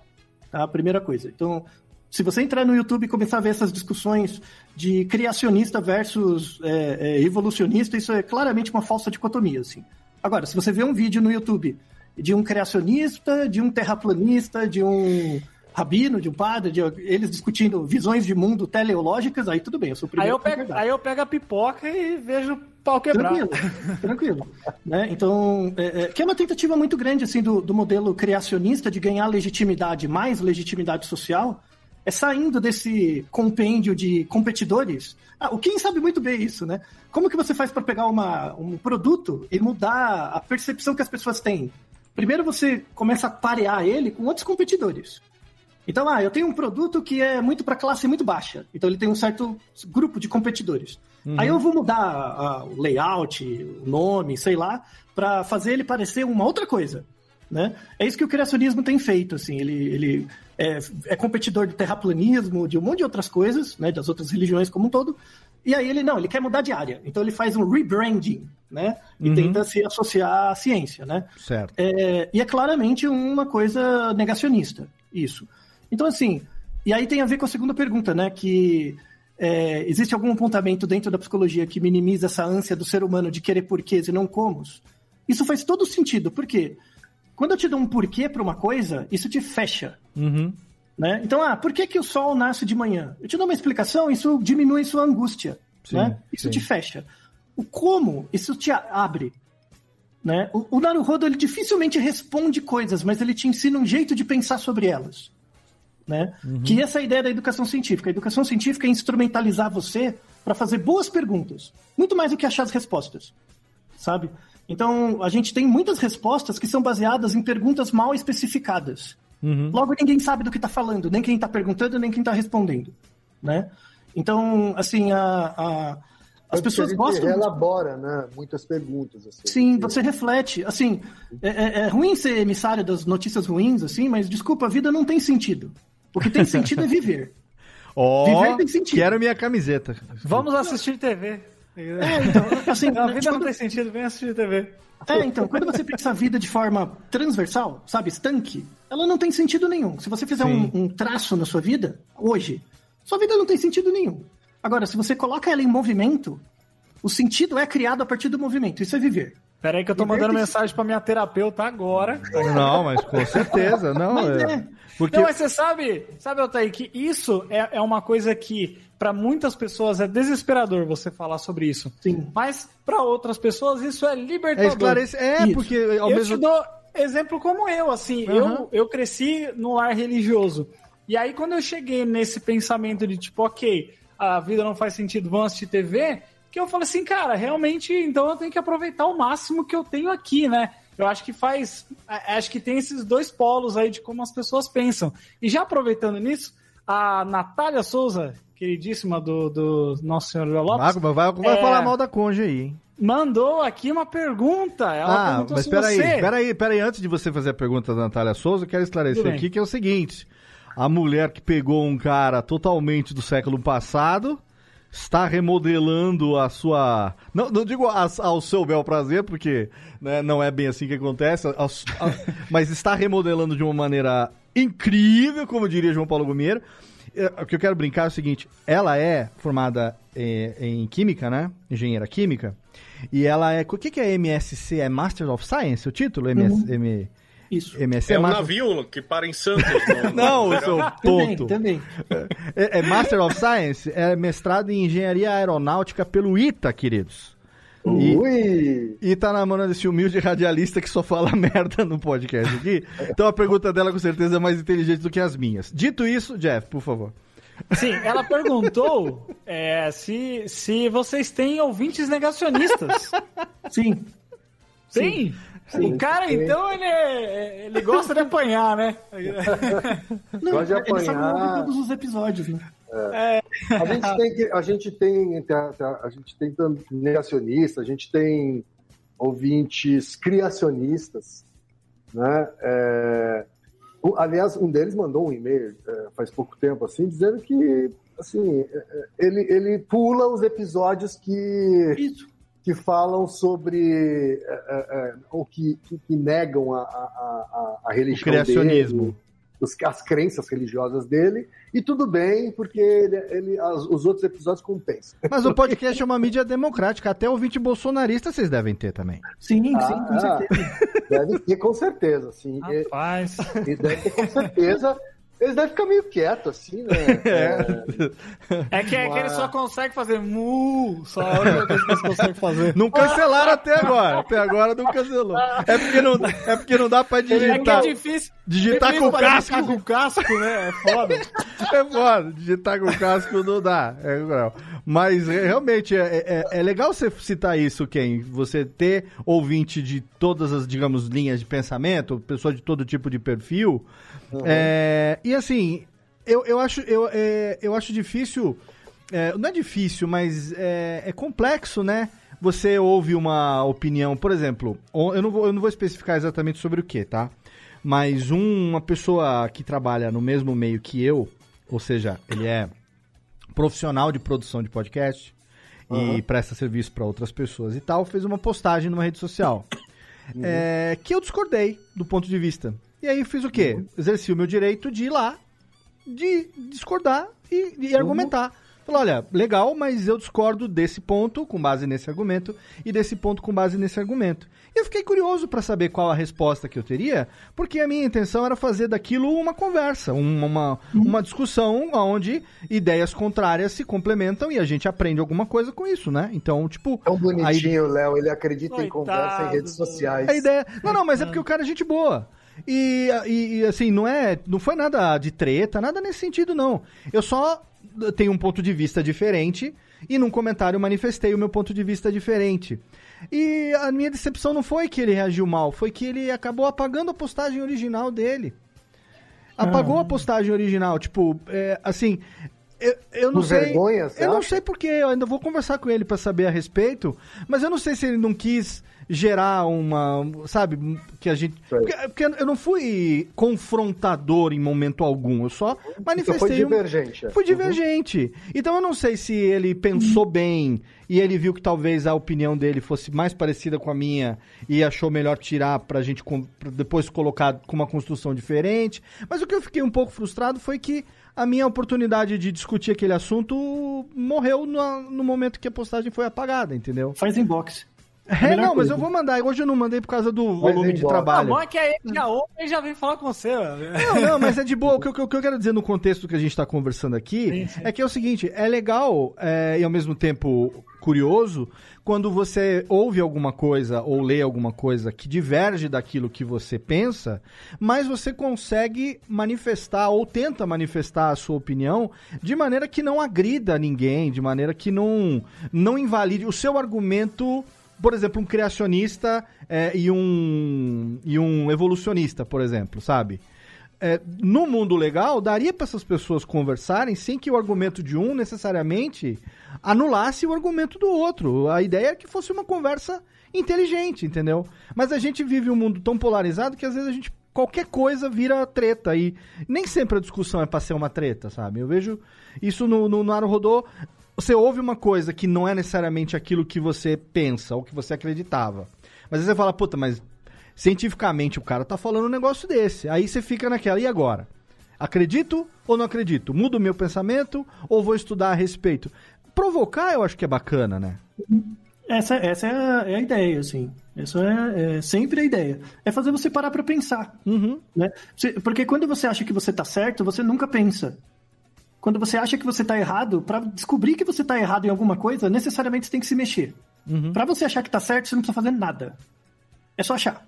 E esse que é o problema. É que eu acho que também tem coisas excludentes. É, assim, uma coisa Você não acabou de anula a outra. achar. Você acha ou não acha? Tá achando Não, aí, é já tá, porque já tá é que usando você fala- errado. É que quando você, quando você traz o assunto para falar sobre fé e ciência, você está tentando basear uma coisa em que ela realmente você consegue ter é, é, provas ali, né, sobre aquilo, e outras coisas que são convicções, que você não tem como basear ela em coisas é, assim mensuráveis, né? Então aí eu acho que são é difícil você entrar nesse, nesse, nesse ramo para o cara. Eu, eu, assim, eu já fui um criacionista também. E realmente, quando eu vi uns negócios desses, eu falava, eita, pô, não sei não. Mas aí, de repente, aquilo foi batendo em mim, assim, foi batendo, ouvindo coisas sobre ciência, ouvindo, ouvindo, até que eu falei, ok, eu acho que eu, eu concordo mais com isso aqui, né? E, mas tem coisas que realmente, que nem você falou, quando não é legal, você pula o episódio e já era, né? Ô, ô, Jeff, você tá equivocado, Jeff. Você sabe qual. Você, você está totalmente equivocado. Tá, e tá totalmente equivocado. Não sou, não. Não sou, não. Ah, então, então eu vou apagar Escuta meu aqui. post, Léo. Você sabe qual a diferença do padre e do bully, Jeff? Ah, Sabe qual a diferença do padre e do bully? é, porque os dois são de pouca fé? Não, sei. o padre é um homem de muita fé e o bully é um negócio de pouca fé. Aí você tem que saber entender a diferença das coisas. A piadinha é horrível pra fechar o bloco aqui, que é pra aproveitar aí. A gente vão ter que chamar aqui o. Chamar o. Cadê o técnica? Chama o nosso Ticlin aqui, o momento das cartinhas do Totô. Enquanto você que tá acompanhando esse programa fenomenal, hoje quem Fujioka, Altair de Souza, Naru Rodô, não é Toshiba, aqui no nosso Radiofobia, mandando suas perguntinhas ali, perguntas excelentes hoje, participação muito legal dos ouvintes do Radiofobia e também dos ouvintes do Naru Rodô que estão aqui. Vamos pro recadinho, a gente faz um chai chai, daqui a pouco a gente volta com muito mais Naru Rodô hoje aqui no Radiofobia, les.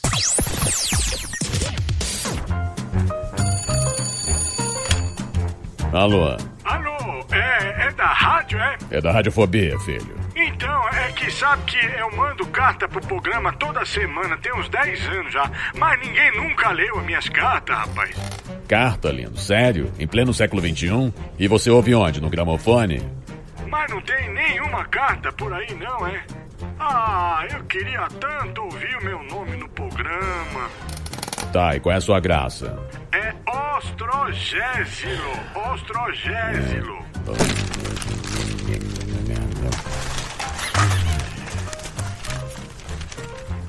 Achei sua carta, mas vamos te chamar de Totô, tá?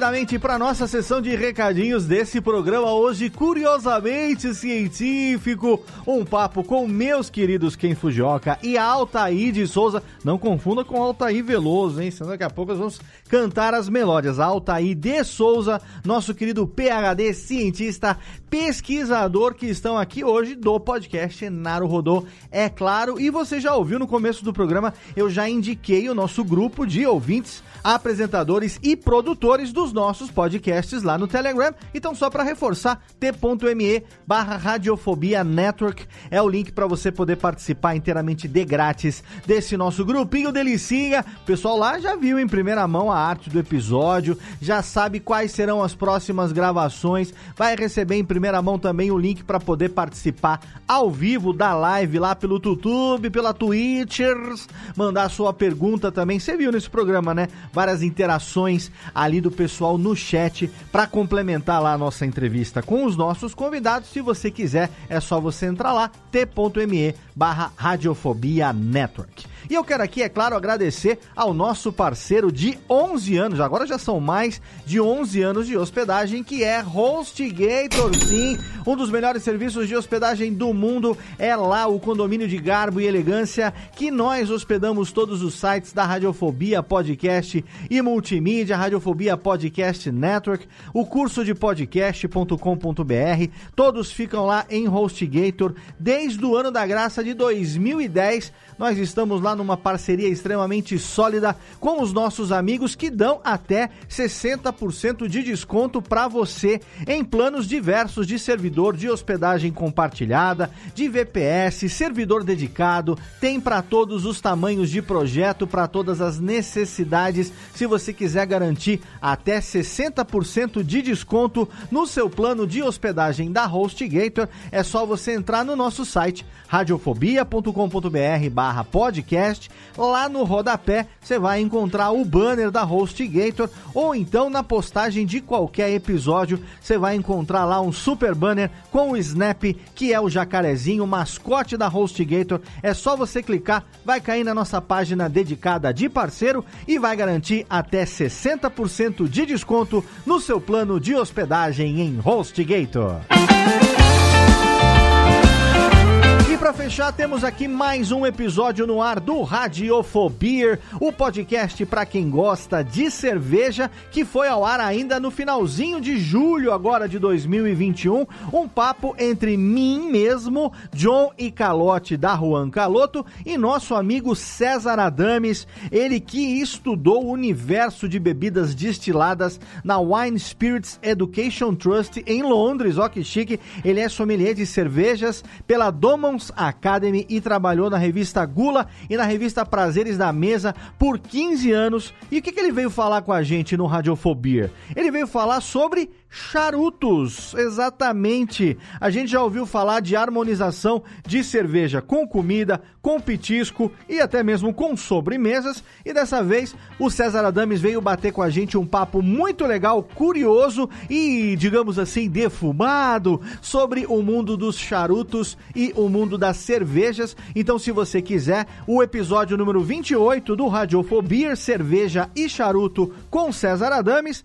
tá lá no link da Radiofobia Podcast Network ou então no link exclusivo do Radiofobia que você ouve no nosso site radiofobia.com.br barra podcast ou assina no agregador da sua preferência. Lembrando que se você tem menos de 18 anos, você pode ouvir o programa, mas você não pode beber nem fumar, hein? Olha lá. Agora, se você tem mais de 18 anos, toma sua vacina, imuniza direitinho aí, porque quem sabe em breve a gente não consiga, numa eventual volta à mínima normalidade, se encontrar e degustar charutos and cervejas, mas só se você for maior de 18 anos, belezinha? Então vamos lá, Tênica, roda a vinhetinha, chama meus amigos, porque tem ainda muito mais papo legal sobre método científico, curiosidades e muito mais com meus amigos Ken Fujioka e Altair de Souza, hoje Naru Rodô, aqui no Radiofobia, aliás.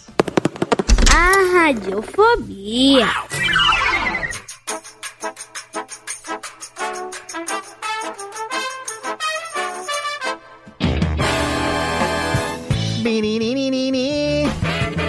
Tamo de volta aqui com o Naruhodo.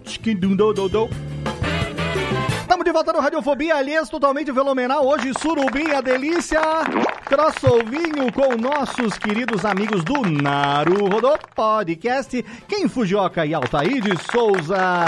E eu quero destacar aqui nesse momento, claro, temos aqui também menino Jennifer, o menino, o menino que está querendo fazer tese científica de por que sua bigoda não está a lá Fred Mercury. Mas o corpo tá igual do Fred Mercury três dias antes de morrer. Não faz Ah, isso. Isso aí tinha que vir a piada pra estragar o programa. Tinha que vir. que vir. O Thiago, ele precisa, faz ó, parte. Eu não vou falar a folga de quem que você tá fazendo aqui no programa, porque a pessoa já não está aqui há muitos anos. Mas você está fazendo a folga da. Dá vontade. Não foi elogio isso. Dá vontade de acabar. Mas não foi mesmo. Dá vontade de acabar o programa amanhã. Olha só, gente. A gente tá aqui. Eu quero, eu quero aproveitar aqui e deixar uma menção honrosa para meu querido Ken Fujioka. Por ele ser um dos responsáveis por meus queridos, mas são amigos queridos, Beto Parro e Rafa Moriz, do, do Inconscientemente, que é um conscientemente espetáculo. Inclusive, eles devem estar tristíssimos comigo, porque a gente tava pra gravar uma radiofobia já há um bom tempo, não rolou até agora. Aí veio a pandemia. A gente já tomou num pós-inconscientemente em Vila Madalena, em São Paulo. Já chegamos a tomar um belo de um porrinho até as quatro da manhã. Como é que é o nome lá no bar do Joaquim, se eu não me engano, que nós fomos? Lá, não sei que nós fomos num lugar bem. Jeff Paiva estava lá, Vitinho estava lá. E como, cara, como é que você produziu esse espetáculo? Conta, isso aqui é um, um alt tab aqui rapidinho pra gente poder entender, porque eu gosto muito, né, do Beto e do Rafa.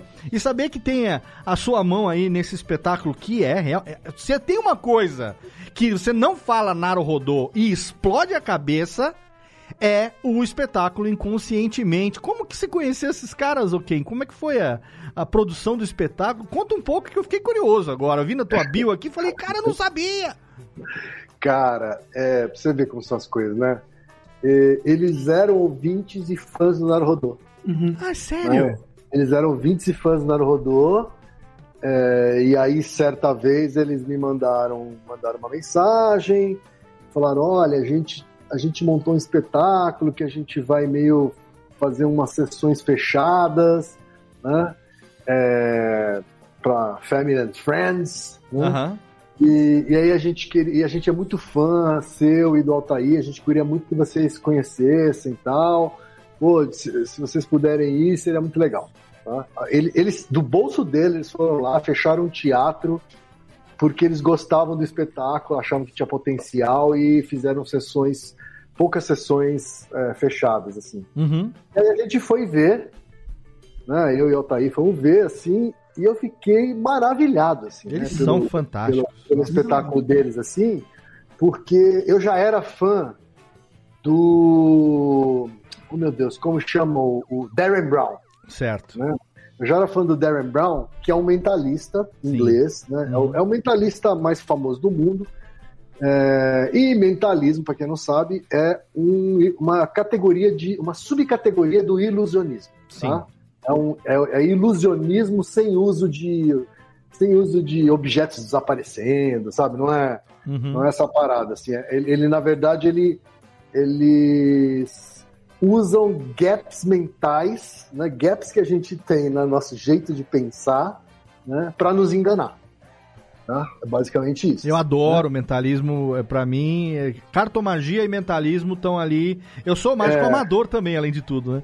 E adoro o mentalismo, nossa, é, é fantástico. Banachek, Isso, é. Banachek é um mentalista fantástico também, que foi Aham. o Banachek foi o consultor lá do Chris Angel, né? Mas o Chris Angel. Chris Angel é outra, outra história, mas o Banachek é, é. muito bom como mentalista também. Mas enfim, aí eles, aí eu conheci o espetáculo e falei, cara, parabéns, eu fui lá. Mas você já curtia né, antes, né? A, a arte, a arte você já Eu curtia. conhecia a arte, é, Uhum. eu não conhecia ninguém no Brasil que fazia isso. Ah, e aí eu legal. vi o espetáculo deles. E aí falei, cara, eu acho que o espetáculo de vocês está muito bacana. Mas eu não entendo nada de teatro.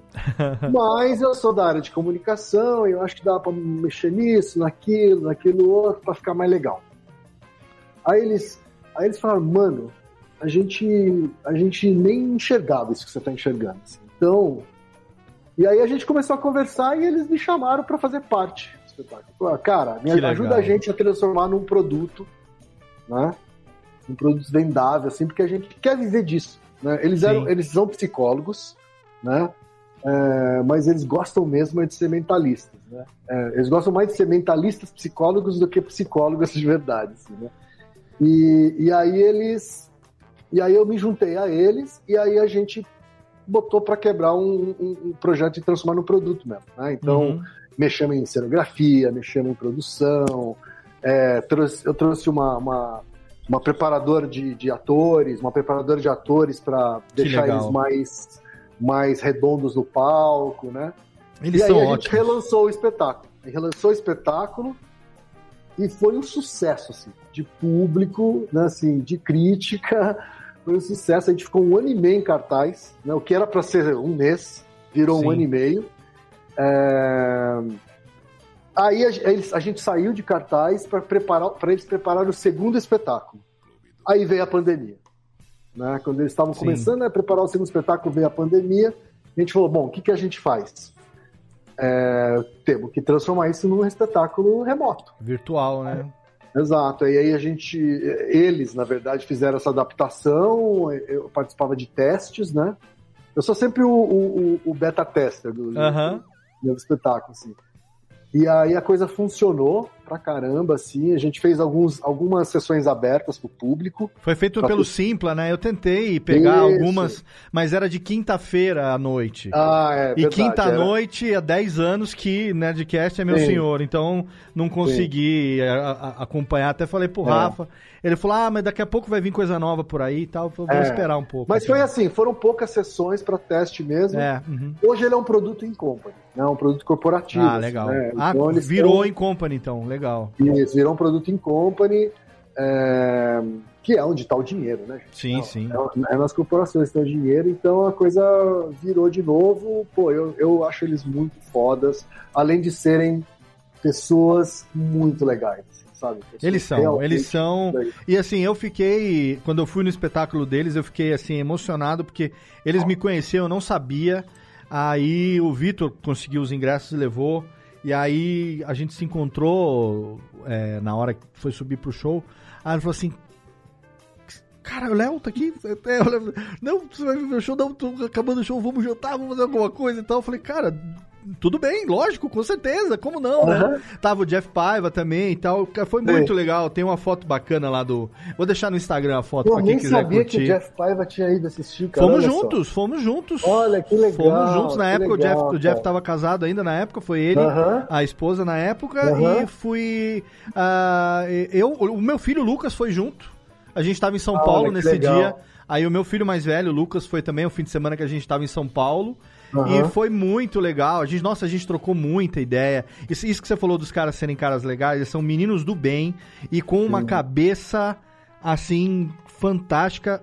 Aquele tipo de papo que é, você não consegue se desvencilhar de, sabe, de, de, de tão, de, de tão, é, é, como é que fala? Frutífero que ele acaba sendo ali, de, de fazendo você ver coisas diferentes e tal. A gente começou falando da produção, porque o espetáculo, ele é de explodir cabeça, né? Ele tem, né, o primeiro, eu fui no, no primeiro, e ele tinha uma montagem que quando chegava no final, meio que o, espe- o espetáculo todo se ligava.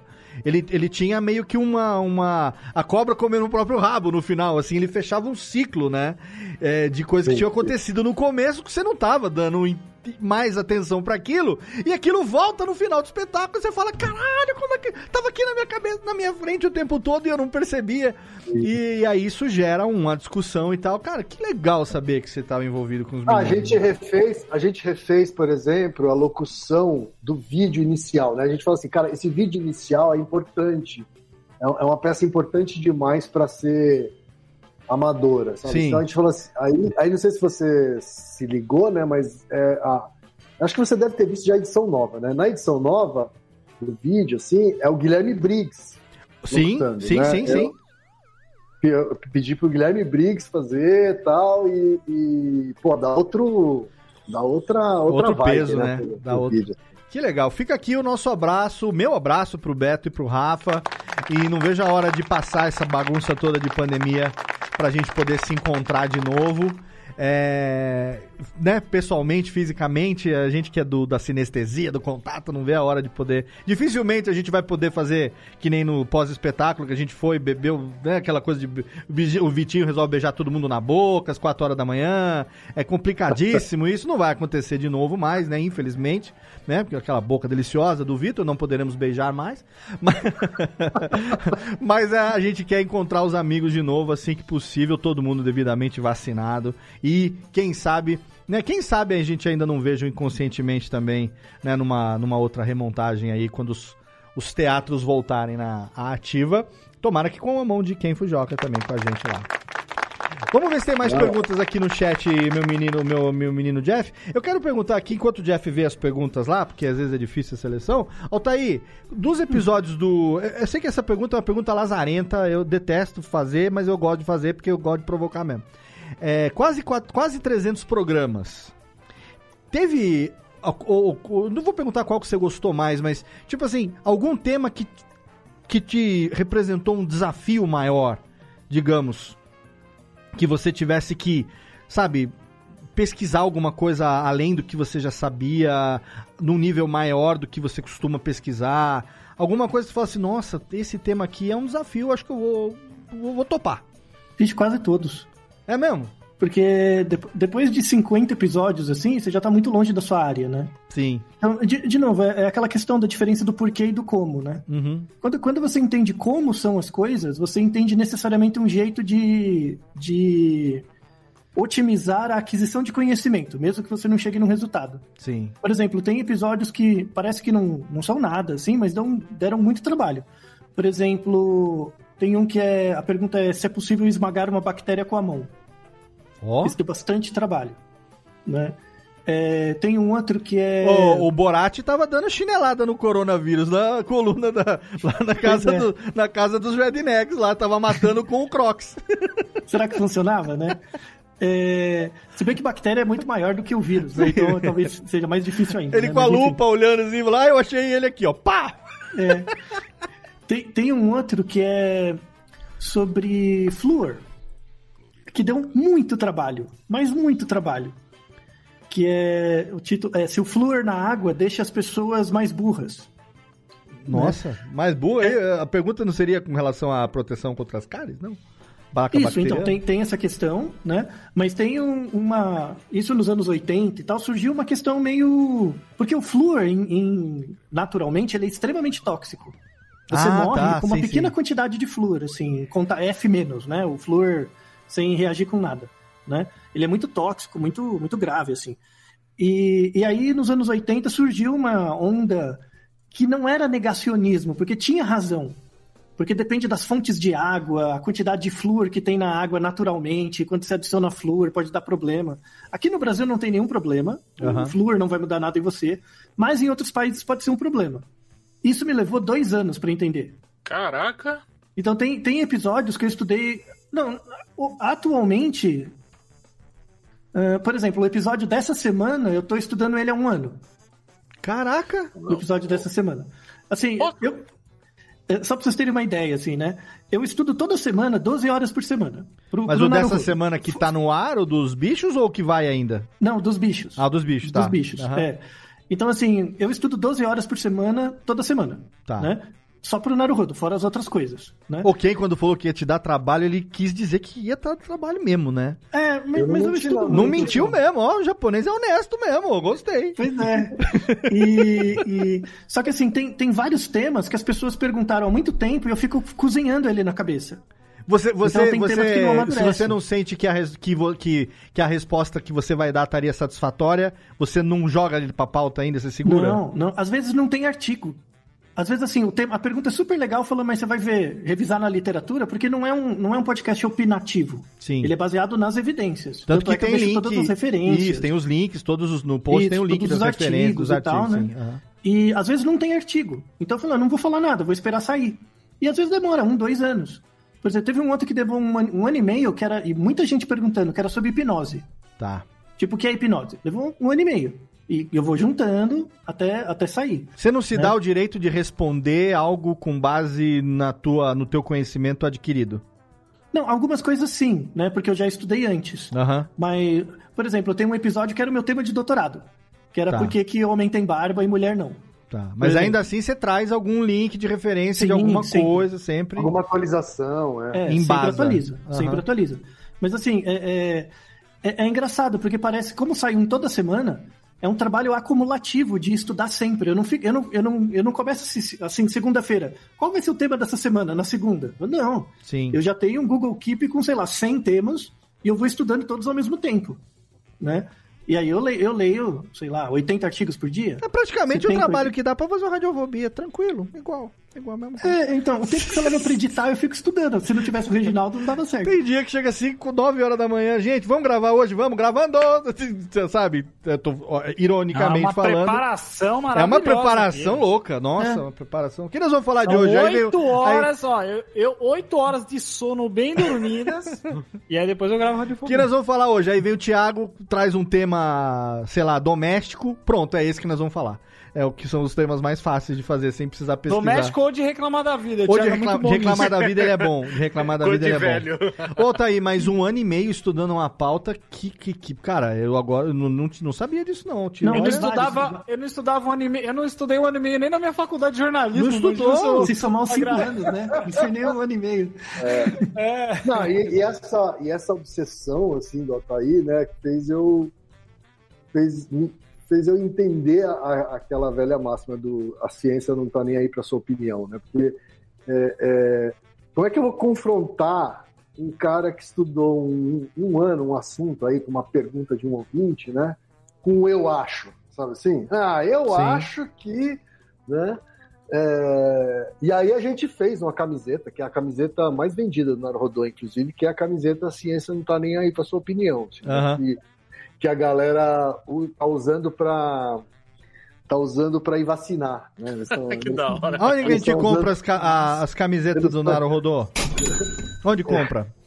Ah, é na, é na Galeria Pix, é, é galeriapix.com.br. Ah, vou deixar o link no post lá. Pra... Lá Naruhodô, Dá pra comprar alguma online, né? assim. Então, É. perfeito. Não, é só online, é só online e tem, eu gosto muito dessa camiseta. Tem uma outra camiseta que é In Placebo Effect We Trust. né? Então, é, tem, uma- tem, umas, tem, umas, tem umas, umas legalzinhas. Assim. Ô, meninos, deixa eu perguntar uma coisa. Assim. O Altair tá falando que, sei lá, tem 100, cento e poucos temas ali que vão rodando, né? Que ele vai estudando, vai eh, guardando informação. Já aconteceu, assim, de pegar um, um sei lá, um, um tema que você estudou horas e horas e horas, e aí quando vai gravar, tenta, tenta, fala, putz, não ficou de um jeito, sei lá, que o público entenderia, não conseguimos passar a mensagem, ah, acho que não ficou satisfatório e é descartado? Não. Teve um episódio. Teve eu acho um episódio que você quis regravar, é. É, só Você, um. você quis. É, que era o, era o. Se o cérebro. O nosso cérebro é um computador. Esse foi um. Certo. A gente regravou de novo. Mas foi o único. Mas foi porque ele não ficou feliz, o Altair não ficou feliz. É. E, e como que é a conversa de vocês pré-gravação? Não, só faltava Assim, quem falar, aí. Falou merda aí, queridão. Manda. Tem que gravar de novo. Eu acho que Nada dessa. ver aí. Nada, a Nada ver esse ver. negócio que você falou. Eu acho que dessa vez você fez cagada. Vamos gravar de novo aí, que tua resposta Mas- não está devidamente embasada. É, vocês estavam brincando, assim, do, do quem seu escada do, do Altair, né? Mas como que é o, o De quem? Peraí, de quem? Você- Altai? É, Altair. Eu tô me segurando pra não chamar de Altair Veloso, que é um compositor de Isso, grande músicas compositor. do Emílio Ah, Santiago. Ele que, que fala a música lá do. Que, nem- como é que é? O do, do, da, os, letras loucas do Altair Veloso. Mas enfim, Altair eu não tinha pensado ainda, Thiago. Boa. É Não. Não, Altair tem alguma marca de alguma Ah, coisa. não, né? tudo bem. Se o Altair, se o. Altair é o podcast do Naro Rodô, o Altair é do Naro Rodo. Tá certo. É, tá, tá tranquilo. Mas antes das gravações, como que é essa divisão de o que que vai rolar, assim? Quem, como que você participa dessa parte, assim? Então, eu sou realmente um escada, assim. Tá com o jornal lá. Casal Bé. Casal Carlos velho. Alberto. Assim, todas as perguntas passam por nós dois. Mas quem é, quem decide o que vai é o Altair. Por quê? Porque depende desses critérios que ele falou, de Sim. ter artigos, blá blá blá. Do blá, embasamento, né? É, você, tem que, você tem que imaginar que é como se tivesse um jardim com várias florzinhas, assim. E elas vão crescendo cada uma no seu tempo. Isso. Chega uma hora, essa aqui acho que já tá bom. Mas ok, mas é roteirizado E, isso? Potencialmente todas podem crescer, entendeu? Mas algumas não, não dão flor, entendeu? Mas é roteirizado isso ou você levanta a bola de acordo com o seu feeling do papo? Não é roteirizado, cara. A gente tem mais ou menos uma dinâmica combinada. É, Aí entra o curioso, né? Aí entra o seu lado do, do curioso que fala, ah, mas então por que que tal coisa? Aí levanta Não, a bola. Se fosse, se fosse roteirizado, a gente não teria a menor condição de tocar. É, né? Imagino, eu imagino também. Porque não é a atividade é, principal de nenhum dos dois, né? É, mas Então, quando eu disse roteirizado, eu digo assim, às vezes de combinar duas ou três perguntas que serviriam pra levantar um, um, um insight, entendeu? Mas uma- eu sinto, uma- eu sinto que não tem mesmo. Vez, uma outra vez o Altair fala.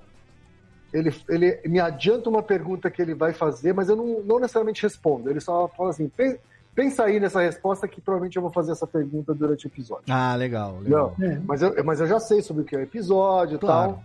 Né? E eu faço a parte burocrática também, né? Então, a, a capinha, a descrição, subir episódio, nananã, é, e a parte comercial, né? A parte Uhum. de fechar. Quem, quem, quem comercializa é, Naruhodô hoje é, é, com exclusividade é o próprio B9. Uhum. E, mas eu que sou o contato, né? Então eu fecho o que, que vai ser exatamente a, a entrega do patrocinador e tal. E, então é meio assim, eu sou meio comercial e, e, e o leigo curioso, o Altair é a diretoria científica. É, a gente já teve alguns episódios patrocinados muito bons, assim. Um deles, por exemplo, sobre telemedicina. E que foi comentado por uma universidade do Sul, né? E, e aí foi bem interessante. Eu, eu apresentei os contatos que eu tenho lá no, em Honduras, né? Que é o serviço de telemedicina que a gente faz para prevenção de Covid. Aí foi, foi bem legal, assim. Sim, sim. É, a gente é bem chato, assim, com o patrocinador, sabe? A, a, a, a pessoa lá do menor que cuida do comercial, a Raquel, ela sabe que a gente é bem chato, assim, que a gente não aceita qualquer coisa, a gente já declinou anunciante, né? Porque, enfim, a gente tem um, um propósito, né, ali que, que, que, que, assim, que pede algumas, algumas limites éticos. Sim, né? sim. Assim. Os caras já apareceram querendo vender Bíblia. Isso aí. É, bem por aí. É. Isso não, mas já apareceram querendo vender, tipo, droga farmacêutica que funciona tão bem. Sabe? Você... Ah, mas até aí não precisa ir muito longe, não, viu, Ken? Porque o Radiofobia não é um programa necessariamente que vende muita publicidade, Uhum. até porque ele não é o foco, ele acaba sendo mais a minha vitrine para vender o meu, nosso O trabalho rádio- na é, empresa, aham. né? Então, Sim. mas assim, a gente já chegou a negar uns contratos aí que seriam até robustos, que a Uhum. gente teria que falar sobre um negócio que eu, particularmente, não, não, não acredito. Então, Uhum. primeiro, não teria verdade no que, eu for, no que eu iria dizer. E segundo, que eu estaria me prostituindo por uma grana que não seria nobre eu receber falando de uma coisa que eu não, Sim. eu não me não, e, a não- gente, e a gente geralmente. Não coaduna com o que eu penso, Na entendeu? nossa boca, né? É? Geralmente a gente coloca Não, não, é, nós no- somos a credibilidade do nosso programa, Exato. entendeu? Cara, eu, e assim, a gente não é milionário, o que a gente tem é Exato. a nossa reputação, né? cara? Exato. Se- se- A gente se tem uma isso, tá reputação a zerar, seu Ken Fujoca. bom. Exatamente. Estamos aqui trabalhando para zerar a reputação diariamente, Isso, que, afinal de contas, estamos sendo muito bem sucedidos nisso também, em alguns aspectos. Mas em outros nós estamos zelando bem. Ah, Eu não quero entrar nesse, nesse tema aqui, porque isso renderia um outro programa, mas aí se a gente for falar de nossa, nossa, nossa não vou falar de nossa desconstrução, mas da nossa reconstrução, né, como é, se- ser humano do sexo macho, é, eu no caso branco, você amarelo, e uma série de coisas, mas no sentido de a reconstrução da, da sociedade patriarcal que nós fomos criados para o momento que a gente vive, aonde dinossauros culturais e sociais como nós não teriam mais espaço numa sociedade como a de hoje, aí a gente ficaria sete horas aqui conversando, porque seria muita coisa legal. Inclusive rende, hein? Acho que rende um papo bacana. Mas aí teria que trazer pessoas. Não, não, eu teria que trazer pessoas também para falar além da experiência, entendeu? Que tivessem um pouco mais de propriedade em algumas coisas para poder. tipo. Como é que é? Lugar de fala, né? Em algumas coisas também, para poder se fazer representar. E por falar nisso, quero deixar aqui a indicação também de um podcast que eu descobri graças a você, que é o, o Memo, né? Não é ticlin, técnica, não é ticlin, é ba- palminha que é pra bater agora. Não, mas apertando o botão errado aí, os anões já estão aqui. O que, que é Master... Não quero ver Masterchef hoje, eu tô conversando aqui, cara. Masterchef hoje que tá gravando uma terça-feira pra ver o, Jacan gritando com os caras fazendo marmita, não quero, obrigado. O, o Memo, que é um podcast sobre o universo masculino, exatamente falando sobre esses assuntos, né? Então, é, Memo, que pra quem não sabe é a, é a palavra homem ao contrário, né? Então, Memo tem um H no final, que é um podcast que eu descobri no, graças a uma divulgação sua. E passei a acompanhar também, né, por, por ter me interessa, interessado nessa, nesse momento que eu tô vivendo, muito bacana, muito importante. E ouvir outras pessoas que também passaram ou estão passando por essa por esse processo é, é necessário, né? Eu acho que é bem bacana também. Vou deixar Sim, a recomendação aqui. E O seu, o seu contato com o pessoal lá foi, foi qual? qual? Então, eu, eu hoje faço parte né, da equipe do Memo, assim, Uhum. na verdade. Então, é, já faz três anos que eu sou. Gente chama de caseiro. né? Uhum. Então, É, que o um- caseiro tá na sua bio, né? Caseiro do É. mesmo. E que é uma espécie de. que é, um, que é um coordenador e facilitador de rodas de conversa de homens Legal. sobre masculinidades. Assim, Uhum. né? Então, essa é uma atividade que eu faço voluntariamente e que, que, que, que- que é do caralho, assim, porque faz a gente se lembrar o tempo todo que é, falta muito. Inclusive, acho que um amigo meu já fez é, uma parada dessa junto Ah, com é? você. É, o Gustavo, um amigo meu, acho que já, já participou dessas rodas de conversa. Ah, Ele falou que é maneiro. muito legal. Maneiro. Eu também já participei, é muito legal. É, a Voltaí participou de uma das temporadas. E, pô, quem tiver interesse é só acessar o site aí do Memo. Vou deixar o link no post. Vou deixar o link aqui no post e inclusive também, viu, quem é, me coloca à disposição se tiver alguma coisa que eu na minha meu humilde alcance possa ajudar, pode contar também Pô, que eu vou ter o maior prazer obrigado, de poder Léo. colaborar, nem que seja para também é, eventualmente trazer a galera aqui pra gente bater um papo, apresentar um Aham. público diferente. Né? Enfim, vai, acho que vai render um papo. E- eles, né, vocês do mesmo, seriam interessantes a gente trazer aqui para um papo sobre esse tema. Pô, vamos né? combinar, assim. Da gente. É mesmo? É mesmo? Ah, tinha que ter também, né? Oh, oh, Deus do céu! Olha só, vamos lá, É tá, tá tá bom. É assim a gente vai caminhando para os minutos. Eu vou chamar o Jeff pra ser nosso alívio cômico no Nano Rodô. Ele tem que Olha ser, aí. ele tem que ser. Mas isso é hoje, viu? Porque ele ficou. Ele trabalhou hoje quase 12 horas em cima de um programa complexo da família Jovem Nerd, que eu nem te conto, que não pode, que é Se eu spoiler. não, se eu não fizer piada, eu. Mas hoje ele tá sob. Ele, olha, daqui a pouquinho, acabando essa gravação, ele vai estar sob efeito de barbi... Como é o pessoal do Bacurau? Estamos sob Aham. efeito de fortes psicotrópicos. Vamos te matar agora. Ele, ele, eh, amanhã ele tá me respondendo isso. Jeff, o programa de hoje, Léo, estou sob efeito de fortes e alucinógenos. Vou te matar nesse momento. É isso que ele vai responder. O Arthur Alexis Ritiopo aqui tá falando se pode pagar pra sua pergunta ser adiantada na pauta. Mas eu não tô achando a pergunta dele aqui. Então, se quiser Ele já tem pagar. uma pergunta respondida, aliás. Então, Acho eu que a pergunta, pergunta lá pro, pro Naruhodo, né? que tá Isso, acho que ele mandou a pergunta e, e, Cara, não adianta ele pagar, porque como a gente falou. Ah, é pagar pra pergunta ser adiantada na É. pauta do Naruhodô. Mas se você quiser fazer um donate aqui também, só pra testar um Eu já negócio... tava mandando, eu já tava Se mandando o. Pix aqui pra ele pra Mandar um fazer a iFood pergunta. no- recompensa. É, eu, pô. assim, ó, eu sei que falaram várias coisas aí, mas a gente pode começar a responder com eu acho. Paga uma pinga pra Aqui no nós. Radiofobia, eu acho, total. Aqui é, eu- aqui é, aqui é. É. tudo na base do, como é que fala? Do supositório aqui. A gente, a gente não tem certeza de pisciroca nenhuma. Se não tiver mais nenhuma pergunta aqui da, da plateia, os meus queridos, tem uma pergunta aqui, cadê? O Daniel Kanashiro levantou, falou, "Pô, por que, que você acha, Altair, que no momento que a gente tá passando, onde as pessoas, né, teoricamente deveriam ter um esclarecimento, a...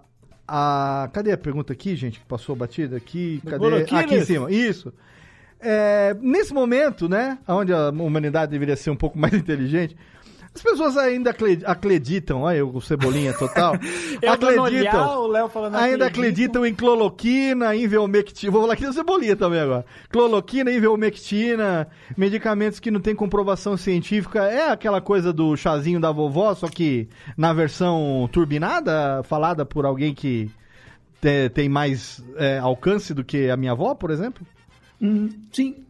É, boa, legal. É, é, é, na verdade, a gente, é, é, quando a gente vê a figura do médico, do profissional de saúde e tal, é, a gente é sempre uma relação é, não hierárquica, né? Sempre quando, assim, você pode ser, imagina que você é um médico, você é médico, tá? Tem uma Uhum. residência e tal.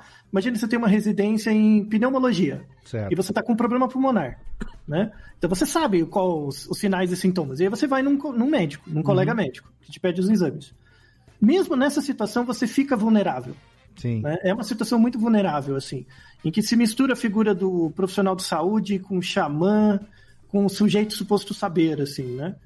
E, e aí tem uma... A gente até gravou um Naruhodo sobre isso, que é... Era o... ah, sobre epidemias mesmo, que eu conto a história da gripe espanhola e tal, Uhum. né? Ah, eu lembro desse episódio. é que, que um, um grande problema, assim, que fal- faltou muito no Brasil, o Brasil falhou muito por causa disso, por causa da parte de comunicação de riscos. Uhum. Né? Então, por exemplo, quando você pega pólio, né? Por que, que o Zé Gotinha vingou? Porque pólio era uma doença que afetava a criança e as pessoas ficam muito afetadas quando com criança morrendo, né? Sim. Então, agora, Covid pega velhinho, né? Pega um, outro, não vai me impedir de ir na balada por causa da minha vozinha. E na época da polio, anos 80, 90 ali, anos 80 principalmente, não, final dos anos 70, 80, né? Não se falava poliomielite, era, era- era paralisia infantil mesmo. Então, Isso. era na Isso. época que não se usava eufemismo pra tudo ainda, como hoje em dia, né? É. A gente falava, você "É, tinha uma mídia de infantil". massa que, que era integrada com a, com a política pública, né? Então, Uhum. avisava, saía na, sei lá, saía no Fantástico, na Xuxa, aparecia Sim. o Zé Gotinha em todo lugar. É, quando, quando as mensagens distantes da gente são muito contraditórias, a gente fica controlado pelas variáveis próximas. Uhum. Então, entre uma mensagem distante, que você não sabe muito bem de onde vem, que diz, fica em casa, e o seu amigo te chamando pra balada, que hora que você vem me buscar? Né? É, é- é tenso, né? Então, o- o- a medicina não é uma área que falhou durante essa pandemia. Uhum. Ainda mais porque médico não é um bicho formado cientificamente direito. Mas a- as áreas que mais falharam é, é a comunicação e a psicologia. São as áreas que mais falharam, porque temos toda a tecnologia, tanto é que criamos uma vacina em um ano, um pouco mais. Comunicação é, é incrível, né? É, o que faltou foi a comunicação e a psicologia. É. Sabe, infelizmente, assim, é uma pena que a gente tenha, tenha passado por isso, assim. Com certeza. Fazer É, o quê? Falou de polio, eu lembrei com curiosidade que uma das, uma das memórias gustativas que eu tenho claramente no meu cerebelo é o gosto da, da vacina contra a paralisia infantil, as três gotinhas.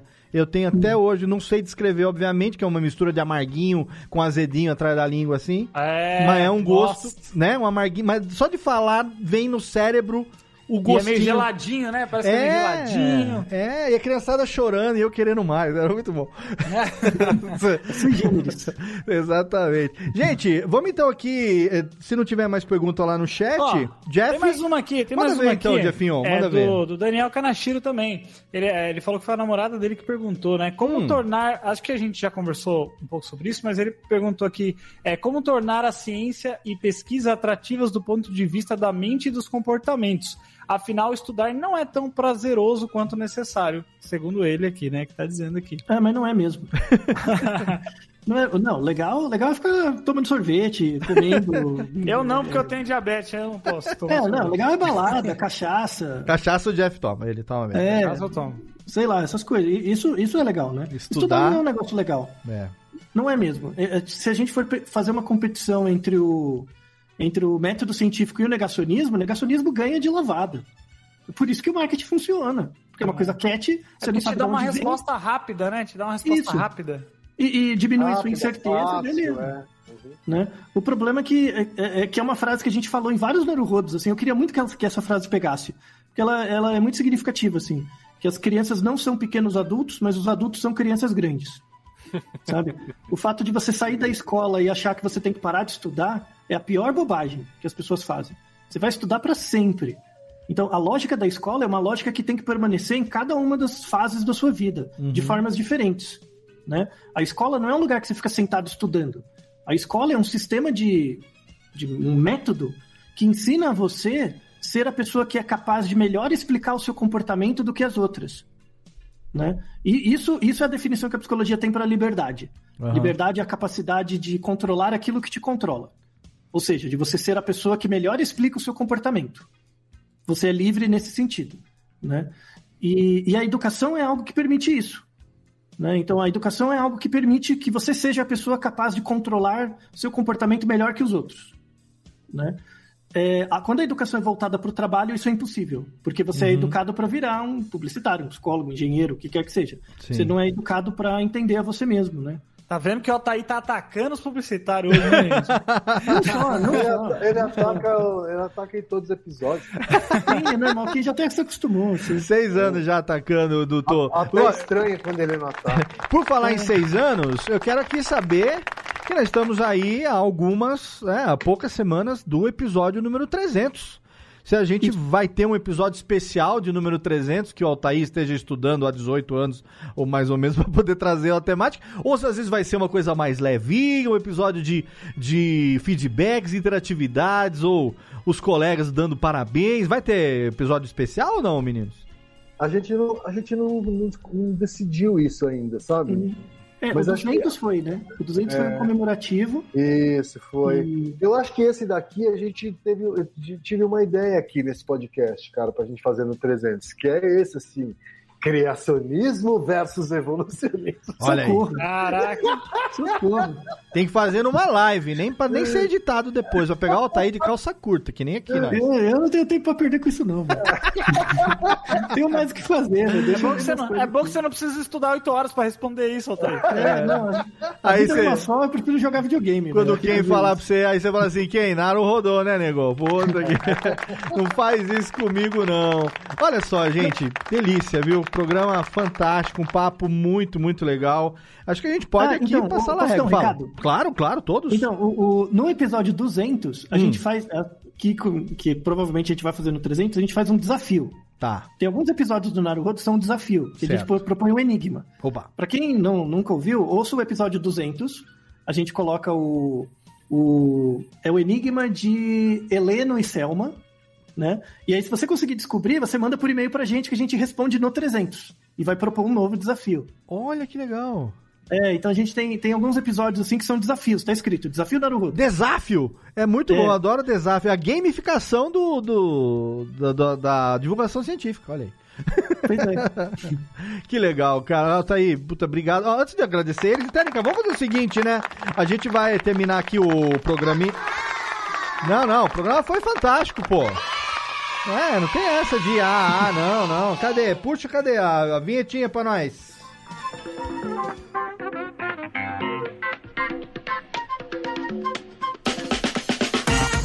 Fechando a conta e passando a régua nesse episódio hoje, com certeza Surubex mais pedida aqui dos últimos anos do Radiofobia, que a gente para de bater palma, mas os anões estão com a... Tá frio, não chegou ainda a frente fria de menos 15 graus. Aquelas manjinhas pequenininhas batendo palma aqui. Calma, calma, eles estão com fome, os coitados dos anões, tem que dar Doritos pra eles já já.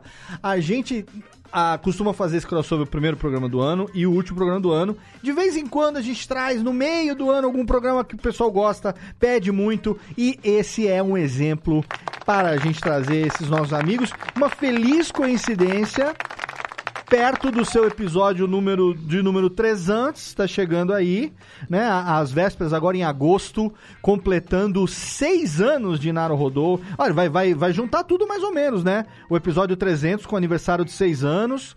Dá pra fazer aqueles especial que a gente nunca sabe a data direito e daqui a um ano não vai lembrar também da data certa, nem do número. Eu adoro, eu mesmo faço isso, não lembro. Vai ver, a coincidência ajudou nós. É uma maravilha. Obrigado você que é o menino da. Ó, estão aqui elogiando seu bigode na Twitch aqui, viu, menino Jeff? Ó, parabéns, hein? Olha aí, obrigado. Agora eu tô aprendendo a gostar. É, É, eu então- cheguei na sala, minha namorada chorou, mas depois ela se acalmou.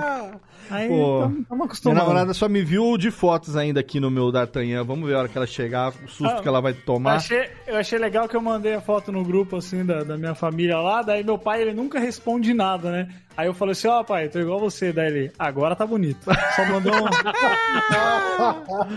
Falei, ah, mandou então é aquele joinha muito Mandou bom. aquele joinha de pai, né, que é só assim, meu. Manda um tá beijão pro seu pai. E também ele que a barba cresce, cre- aumenta, vai e volta diretamente de São Bernardo do Campo. Seu Thiago Fujiwara, o pai das gêmeas. Obrigado, Tiaguinho. Valeu, Léo. Eu acho muito importante a gente ter programas como esses, né? E pessoas que estão, assim, ensinando coisa certa, né? Porque numa época em que tem muita informação e muita informação de baixa qualidade, né? Então a gente tem isso. Eu vi uma vez que o pessoal fala, né, que o problema do mundo de hoje é que as pessoas burras elas têm muita confiança e as pessoas confia... as pessoas inteligentes têm muitas dúvidas, né? E os burros não têm dúvida nenhuma. então, quanto mais acho que informação de qualidade a gente espalhar, eu acho isso muito legal, porque a pandemia veio para mostrar justamente isso, né? Que a gente falou, poxa, a informação tá aí, todo mundo pode abraçar e vai ser 40 dias de pandemia vai passar. Já tá um ano e meio, né? Vai passar. O podcast do Vitinho passou e a pandemia tá aí. Vai passar, passou e a pandemia não passou. Exatamente, seu Tiaguinho. Obrigado. Manda um beijo aí pra Aline e pras meninas. Obrigado mais uma participação deliciosa e obrigado também, vou agradecer agora nominalmente um a um, Altair de Souza, finalmente a gente bateu esse papo, obrigado pelo carinho, sei que você é um cara ocupadíssimo, abriu aí essa agenda nessa terça-feira à noite, prazer receber você, desculpa esse caos que é aqui a gravação do programa ao vivo, mas, cara, me senti muito acarinhado por você ter aceito o nosso convite, tem aí, agora o espaço é todo seu, link, divulgação, o que quiser, nós vamos deixar tudo na postagem do episódio aqui. Não, obrigado. É sempre uma honra, assim, eu não... é, é, a correria tá aí, mas, é, é, assim, eu, eu falei, falo isso e continuo falando. Toda a minha educação, desde o ensino fundamental, médio, graduação, pós-graduação, pós-doutorado, é tudo com dinheiro público, então eu só tô fazendo a minha parte retribuindo. Assim, é o mínimo que eu posso fazer.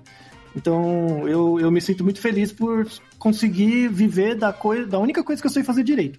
Que é legal. estudar. Então, é, é muito importante, agradeço a, a todo mundo. É, meu nome é Altair, A-L-T-A-Y, né? é um nome turco. Inclusive tem um time de futebol em Izmir, no sudoeste da Turquia, que tem o mesmo nome. Né? Olha aí. Altair também. É, que tá contratando muito brasileiro, aliás, pra quem gosta de futebol. O Altair. gosto, mas- Que a, camisa é lindona. é, eu comprei a camiseta quando fui pra lá, né? É, e meu nome é Altair ALS, tá? Então, Altair, arroba Altair ALS. É, entre em contato comigo para quem quiser pelo Twitter. Eu odeio o Instagram e não entro mais no Twitter. Tá? No, no Facebook, então só, só, só Twitter. E é a rede social do cientista. Os cientistas usam Twitter. Olha aí, muito Tá? bom. Então, tem colega cientista meu que eu mando um e-mail, o desgraçado não responde, eu mando um tweet e ele responde. É tipo quando você manda mensagem pro amigo no WhatsApp, ele não responde, mas o vagabundo tá tweetando, né? Tipo... Isso, exatamente. exatamente. Muito então, bom, obrigado, cara. e- Obrigado. E, conto com mais colaborações no futuro. Tamo junto Obrigado. para trazer conhecimento para quem precisa. E esclarecer aqueles que precisam também. Obrigado mesmo. Eu quero deixar aqui um beijo pra vocês dois, especial da minha namorada Natália. Ela é fanzaça do Naruhodô. Quando eu falei que eu ia gravar com vocês, ela falou: Cara, como não? Imagina, sério, quando? E tá acompanhando aqui o programa todo, então eu vou aqui usar a premissa de ser o dono da bodega e mandar um beijo da primeira dama para vocês diretamente. Eu acho uma premissa justa. Né? Na verdade, ela que é a dona da porra toda, eu sou o primeiro damo dela, é o contrário a, a história aqui. E por falar em primeiro damo, vamos agradecer ao meu querido, finalmente um papo no Radiofobia. Quem, Fujioka? Obrigado, quem? Ô, delícia. Obrigado, obrigado, Léo. A gente tá faz tempo, né? Tentando, Faz tempo, hein? tentando conciliar essas horas. Acho que desde a época do. Desde o encontro de podcast. Sim, que a gente tá. A gente, a gente tem contato há muito mais tempo do que isso, mas que a gente tá no Uhum. Vamos Marcar, eu acho que desde É. o evento do Spotify, né? Verdade. Aí veio pandemia também. É porque é, esse encontro era pra ter acontecido sentado na mesa com o microfoninho ali, Sim. tomando um esquinho, mas não rolou ainda. Ainda, É, ainda. mas vai ter, vai ter, vai ter. Falta pouco. Obrigado, quem, quem quiser acompanhar falta você, arroba quem Fujioka em tudo, é isso? Arroba Fujioka no Twitter, arroba Fujioka no Instagram. E se quiser saber mais sobre todas as atividades aí que eu toco na paralela, é só entrar no quemfujioka.com. quemfujoca.com, lá você vai poder acompanhar também. Eu vou deixar link no post. A gente falou do memo aqui, eu recomendo demais. Vou deixar o link no post. Você aí, né, homem acima dos 40 anos, homem, pronto, você é homem, tem um pinto. Homem. Ouça. Isso, é. Você tem um pênis no meio da perna? Escuta isso que você precisa em algum momento da vida. Você vai ter certeza que você vai Não precisar. precisa nem ter pênis. Não precisa nem ter pênis, pênis é, pode ser homem trans também, não tem problema nenhum, pode ouvir. Como você se identifica, né? Exatamente. Você, como você se sente. É legal, porque masculinidade tóxica é uma coisa que a gente tem que apre- aprender com outros. Como eliminar isso da vida da gente é muito legal. Quem, querido, sinta-se abraçado, beijado. Obrigado.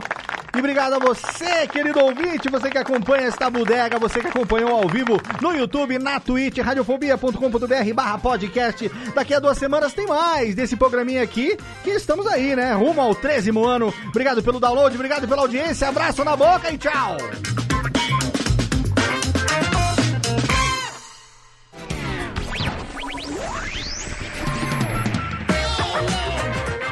Este podcast foi publicado pela Radiofobia Podcast Network. Acesse radiofobia.com.br podcast para conhecer e ouvir todos os nossos programas ou assine no seu agregador de podcast preferido. Esperamos você no próximo episódio.